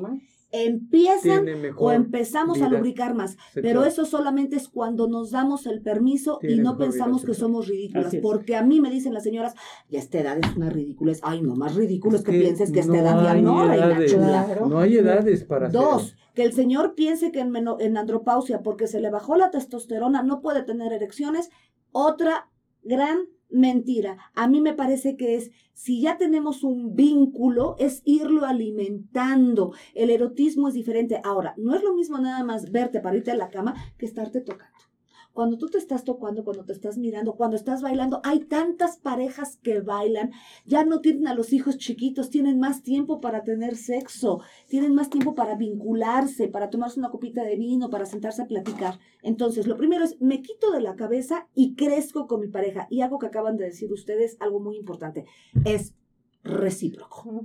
Es recíproco. Y ojo, es que mis tetas ya no son como las de antes. Qué bueno que ya no son como las de antes, querida. Qué bueno que ya no son como las de antes. Pero dales el valor agregado. Son senos que ya fueron tocados, que ya mamantaron, que ya sintieron, que ya fueron orgásmicos. Tiene mucho que ver en qué concepto tengo yo sobre la menopausia. Les apuesto que si la menopausia no tuviera tan mala fama y la andropausia, no tendríamos tantos problemas. Claro que tienes un poco de resequedad vaginal, pero ¿qué crees? Si algo que te ayuda ir creciendo es la sutileza de las no prisas. Si te lubricas, nada más te tardas un poquito más. Que les quede claro, sí reduce la sí reduce la inmediatez. Yo quisiera hablar que se, que se reduce lo inmediato, pero no por ello la lubricación, porque si estás trabajándolo bien, puedes lubricarte. No quiere decir que no te lubriques, te tardas un poquito más, pero para eso está el beso, para eso está el faje, para eso está la risa, algo muy importante con, con parejas mayores. Mi padre murió hace dos años, mi papá murió de 90 años, y yo sé que mis padres tenían intimidad, pero ¿cómo se reían? ¿Cómo se reían? Alguien que cuando te estás riendo con la pareja, cuando tienes gustos en común, cuando hago cosas por ti, tú haces cosas por mí, cuando estamos juntos, cuando nos cuidamos, pero no por enfermedad, sino te cuido porque eres parte importante de mi vida, definitivamente eso te lleva a una sexualidad con una ternura. Con una ternura, y me parece que un tema muy importante es hablar de la sexualidad y el erotismo en la tercera edad. Y sobre todo, ¿no? No, y sobre todo hay que entender que la relación de una pareja es el placer. El goce. El goce de estar con ellos. El goce. El goce. No necesitamos estar en la acción erótica porque nos estamos dando placer, nos estamos reinventando, nos estamos conectando y estamos llegando a otro nivel. Erotismo es contacto. Contacto contigo. Y te activa la inmunidad. Claro, eso es importantísimo. Por eso yo creo que un programa importante es el erotismo en la tercera edad y desmitificar que ya no sientes y que no puedes y que se, se te cae. Eh, hay muchas mujeres que me dicen, es que ya en la menopausia se me cayeron los labios vaginales. Se te cayeron porque nunca hiciste ejercicio. ¿A dónde se le cayeron? se me paralizaron. Se me paralizaron. No te quiero, qué bárbaros. Ahora sí, qué bárbaros, qué bárbaros, qué bárbaros. De verdad que este ha sido un tema, digo, ha sido un programa muy lleno de, de, sorpresas y de, y de, la impresión. Y de, sí, sí, Les dio un aire encontrado y se fueron de lado. se le cayó, se le cayó, se le cayó, se le cayó. se, se le cayó el sistema. Qué bárbaro. No, eso me encantó tu pregunta, me encantó tu pregunta. Señoras y señores, ¿cuánto fue nuestro rating de hoy, por favor? fue hermoso, estuvimos bajos. Estuvimos bajos. Espero que si me vuelven a hacer el favor de invitarme, ¿saben qué? Vamos a invitarlos con más tiempo. Sí, lo que pasa es que, no, no hubo tanta difusión. difusión. Pero vamos a ponerle fecha para... De una vez, ¿no? Y por favor... Vamos a ponerle fecha para que Empecemos para que empecemos a hablar, porque creo que lo que nos hizo falta fue un poco de difusión. a las personas que nos están viendo, por favor, copien a quien puedan, porque esta información del día de hoy me parece que fue muy importante. importantísima. Además que no se habla en, todos los lugares, ¿no? Pues póngale fecha ya, Maru. ¿Verdad que sí? Que, tendría que ser así. A mí me encanta. A mí me encanta. A mí me encanta venir con los doctores, porque además de que sabes que es muy padre, uno que tenga la bondad de de dejarme parlotear, ¿no? Pero es, es, es, el doctor y el que habla del placer en uno, porque creen que están peleados. ¿Te pasas mal? No, es algo que va, que va, unido. Claro, claro, Aida. De verdad que yo quiero agradecerles infinitamente por la, por la, por la invitación. Síganos mandándonos Pero vamos a mandar ya, ya, digo, vamos a ponerle fecha. A ver, de una vez. Y este. Marca las flores, pero dame las fechas y de una vez lo ponemos y yo me, sí, para, yo me acomodo.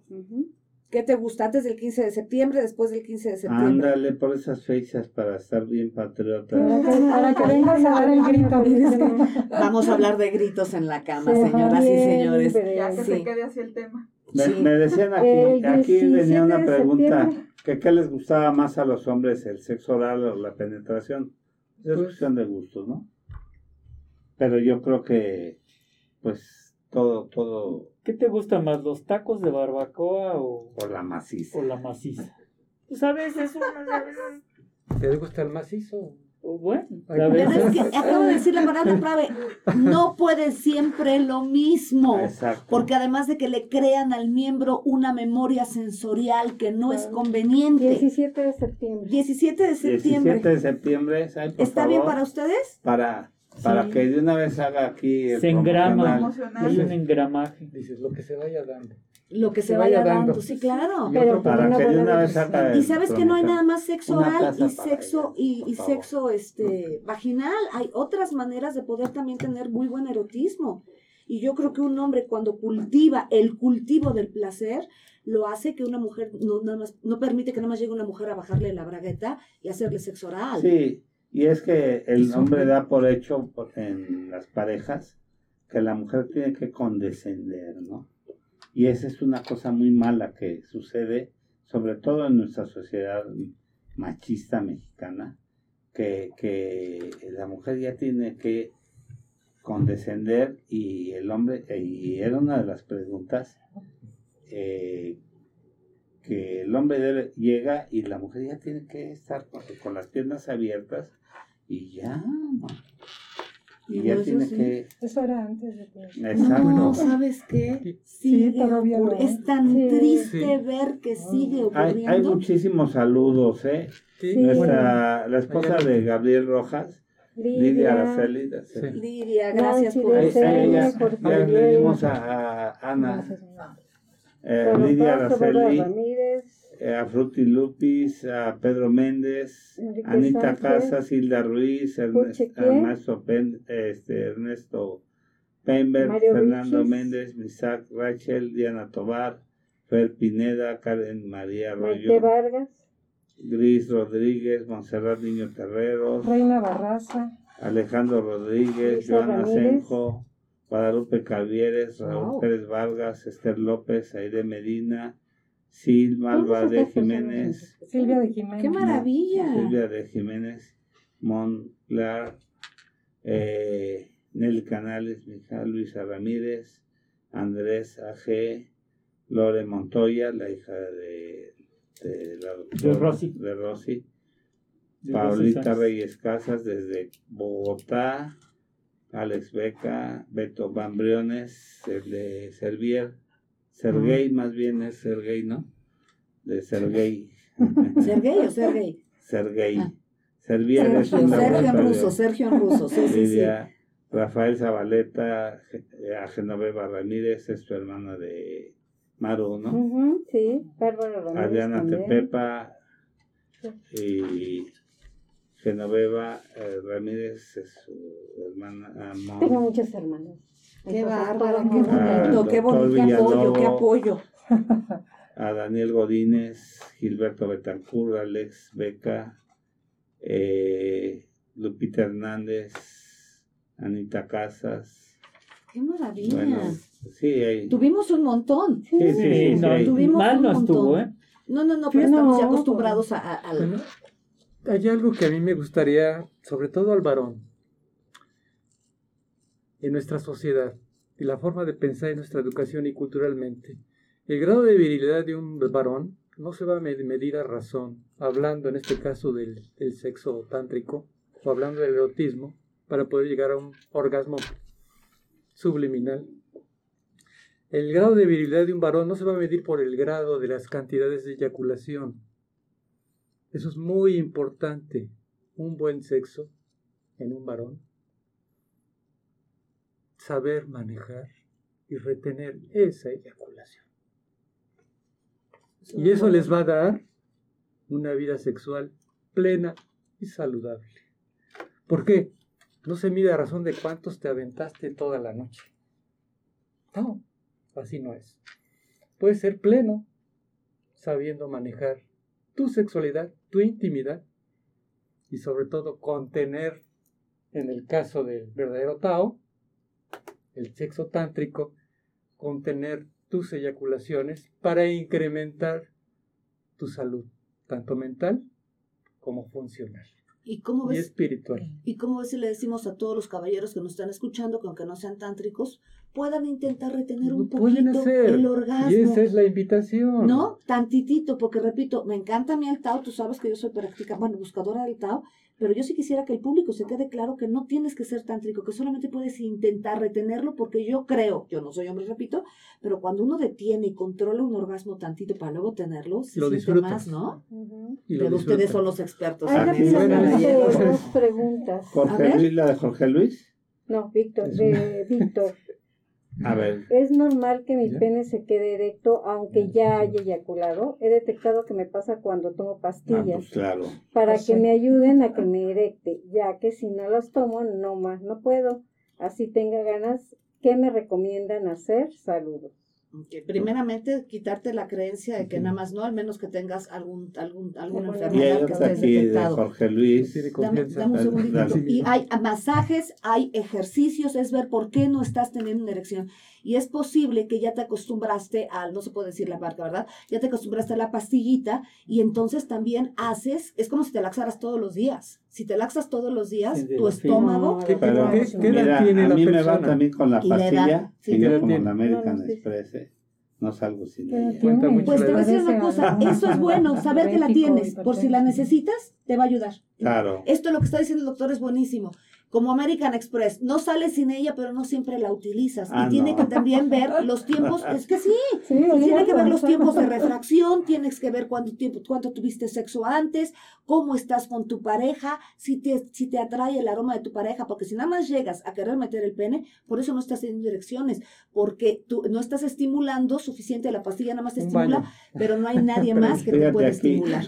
Y esto puede ser muy doloroso y desgastante para los hombres, tener un pene ocho horas, además, ¿para qué que lo quieres ocho horas y no sabes que se pone 15 minutos? Jugar donas, ahí vamos, vamos a echarle los anillos para tenerlo. Hay, una enfermedad que se llama priapismo. Exacto. aquí Jorge Luis dice, doctor, es normal que tenga amor hacia mi pareja, pero ya no la desee. ¿Hay manera de volver a activarla? Que no quiero perderla ni engañarla. Y esa es una pregunta muy honesta. Esa es una pregunta muy honesta. ¿Existen los ¿Quieres, sexuales? ¿quieres acabar, ¿Quieres acabar del priapismo? ¿Quieres acabar hablando del, priapismo, no, No, no, Yo creo que... ¿Ya nos damos? Ya, porque... Bueno, pero dejemos, yo, yo dejemos la tarea, perdón. Sí, la, la, la tarea yo creo que es lo bueno Hay que, que estar bombardeando para... con que, que si nos da ahorita. Y además se, queda, se quedó mucho en el tintero y nos da pie para, para el siguiente programa. Eso es muy importante. Yo nada más, antes de cerrar, este, una reflexión que acabas de hacer, Roberto, es me pareció muy importante en cuestión de que si, si ella, o sea, no esperemos que ella esté con, con, con, las piernas, piernas abiertas, pero no nada más en el matrimonio, yo lo, yo lo veo en mi consulta.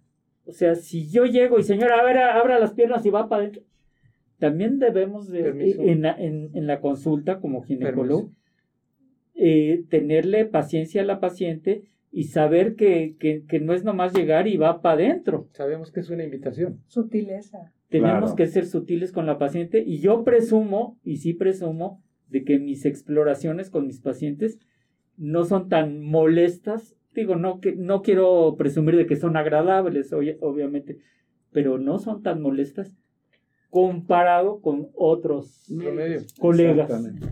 ¿Y eso por qué? sí, exacto. Porque si yo le estoy avisando a mi paciente, le estoy diciendo, ahora me voy a poner lubricante, ahora vamos a, a, hacer este movimiento, vas a sentir esto, vas a sentir, me está molestando, ok. Me espero. Y nada de que, no, ¿qué le pasa, señor? Sí, porque se quejan de... Por supuesto. Y eso... Lo que le pasó a tu asistente, ¿no? ¿A qué carnicería fueron? Que le, la enyesaron con el dedo luxado.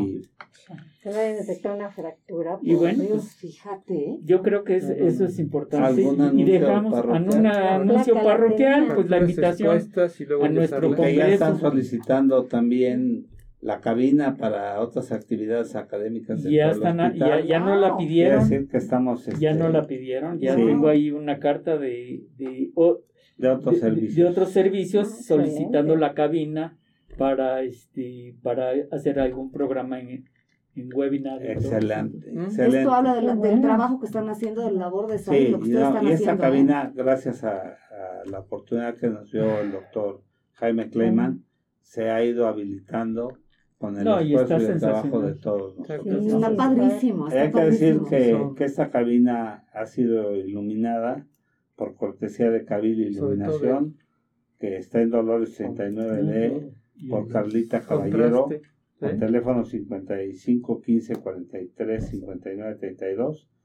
con el correo cabililuminación.gmail.com, iluminación para todo tipo de espacios. Ellos, por cortesía de ellos, nos han dado la, esta iluminación excelente. Y se agradece que no dé tanto calor, porque hay No, luces no, de tele, luz fría, luces de tele, es- la luz fría te hace luz morirte fría. de calor. sí. Gracias Carlita Caballero por esta Muchas gracias por la iluminación. y nos y ayer fue a consulta conmigo y me dijo necesitan más luz más iluminación está a disposición de ustedes ponerles toda la iluminación que necesitan Fabuloso. Qué Muchas gracias. Dijiste una tarea, ¿qué onda con la tarea?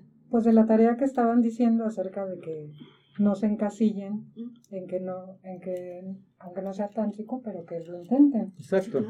Sí, Esa porque es la ya, tarea. ya Bueno, hablar del tema Ya del nos llevamos algo para la casa tendríamos que hablar de ¿No? un, es- un para programa, otro lado. un programa en especial Pues para donde quieras, pero, Por eso. pero bueno pues no me queda nada más que agradecer a Ana Muchas gracias. nuevamente. Ana muchas gracias Es una delicia, de verdad. que tenerte aquí. ¿Dónde y te pueden encontrar? Perdón. Ah, mis redes sociales, Oriana rápidamente. Cerón, erotóloga, en todas las redes sociales. Ana, Ana Cerón, erotóloga, está en todas mis redes muy sociales. Erotóloga programa- Muy erotóloga. Tenemos el programa, si me mandan la invitación ya de nuestro programa, lo empiezo yo a meter en cada semana en no el ya programa. ya estamos ya, en ya Mundana. estamos con la fecha Y nuevamente Ana Serrano, erotóloga, gracias por preguntar. De verdad ha sido un deleite, señoras, compartir con ustedes. Y aquí está la prueba en que las mujeres también podemos llevarnos muy bien Claro, porque y entendernos. sí. Creo que el ejemplo está súper bien dado, ¿no? Porque Claro. una cosa es hablar y otra cosa es hacer. Gracias por la invitación, doctor. pues aquí muchas gracias Janet que nos acompañaste Ella se dedica a dar, eh, eh, ha estudiado darle calidad a los ancianos, ¿Mm? Eso es me, me dio Bienvenido. la oportunidad de invitarla, entonces este y es seguidora de nuestro programa, gracias por estar aquí con nosotros, Janet. Y también de mundano. Eh, y, Ah, no me He- He digas. aprendido. Oye, qué generosa eres. y Wow. muchas gracias este, a nuestros productores, a Sai, a Jesús y a mis compañeros. Gracias. a la doctora Ramírez, a. Jaime Kleiman y a Gracias. Fernando Castillo Gracias. y a toda la gente que nos hace favor de escucharnos, que tengan un excelente día y un mejor fin de semana. Muchas gracias. Hasta la próxima. Hasta la próxima.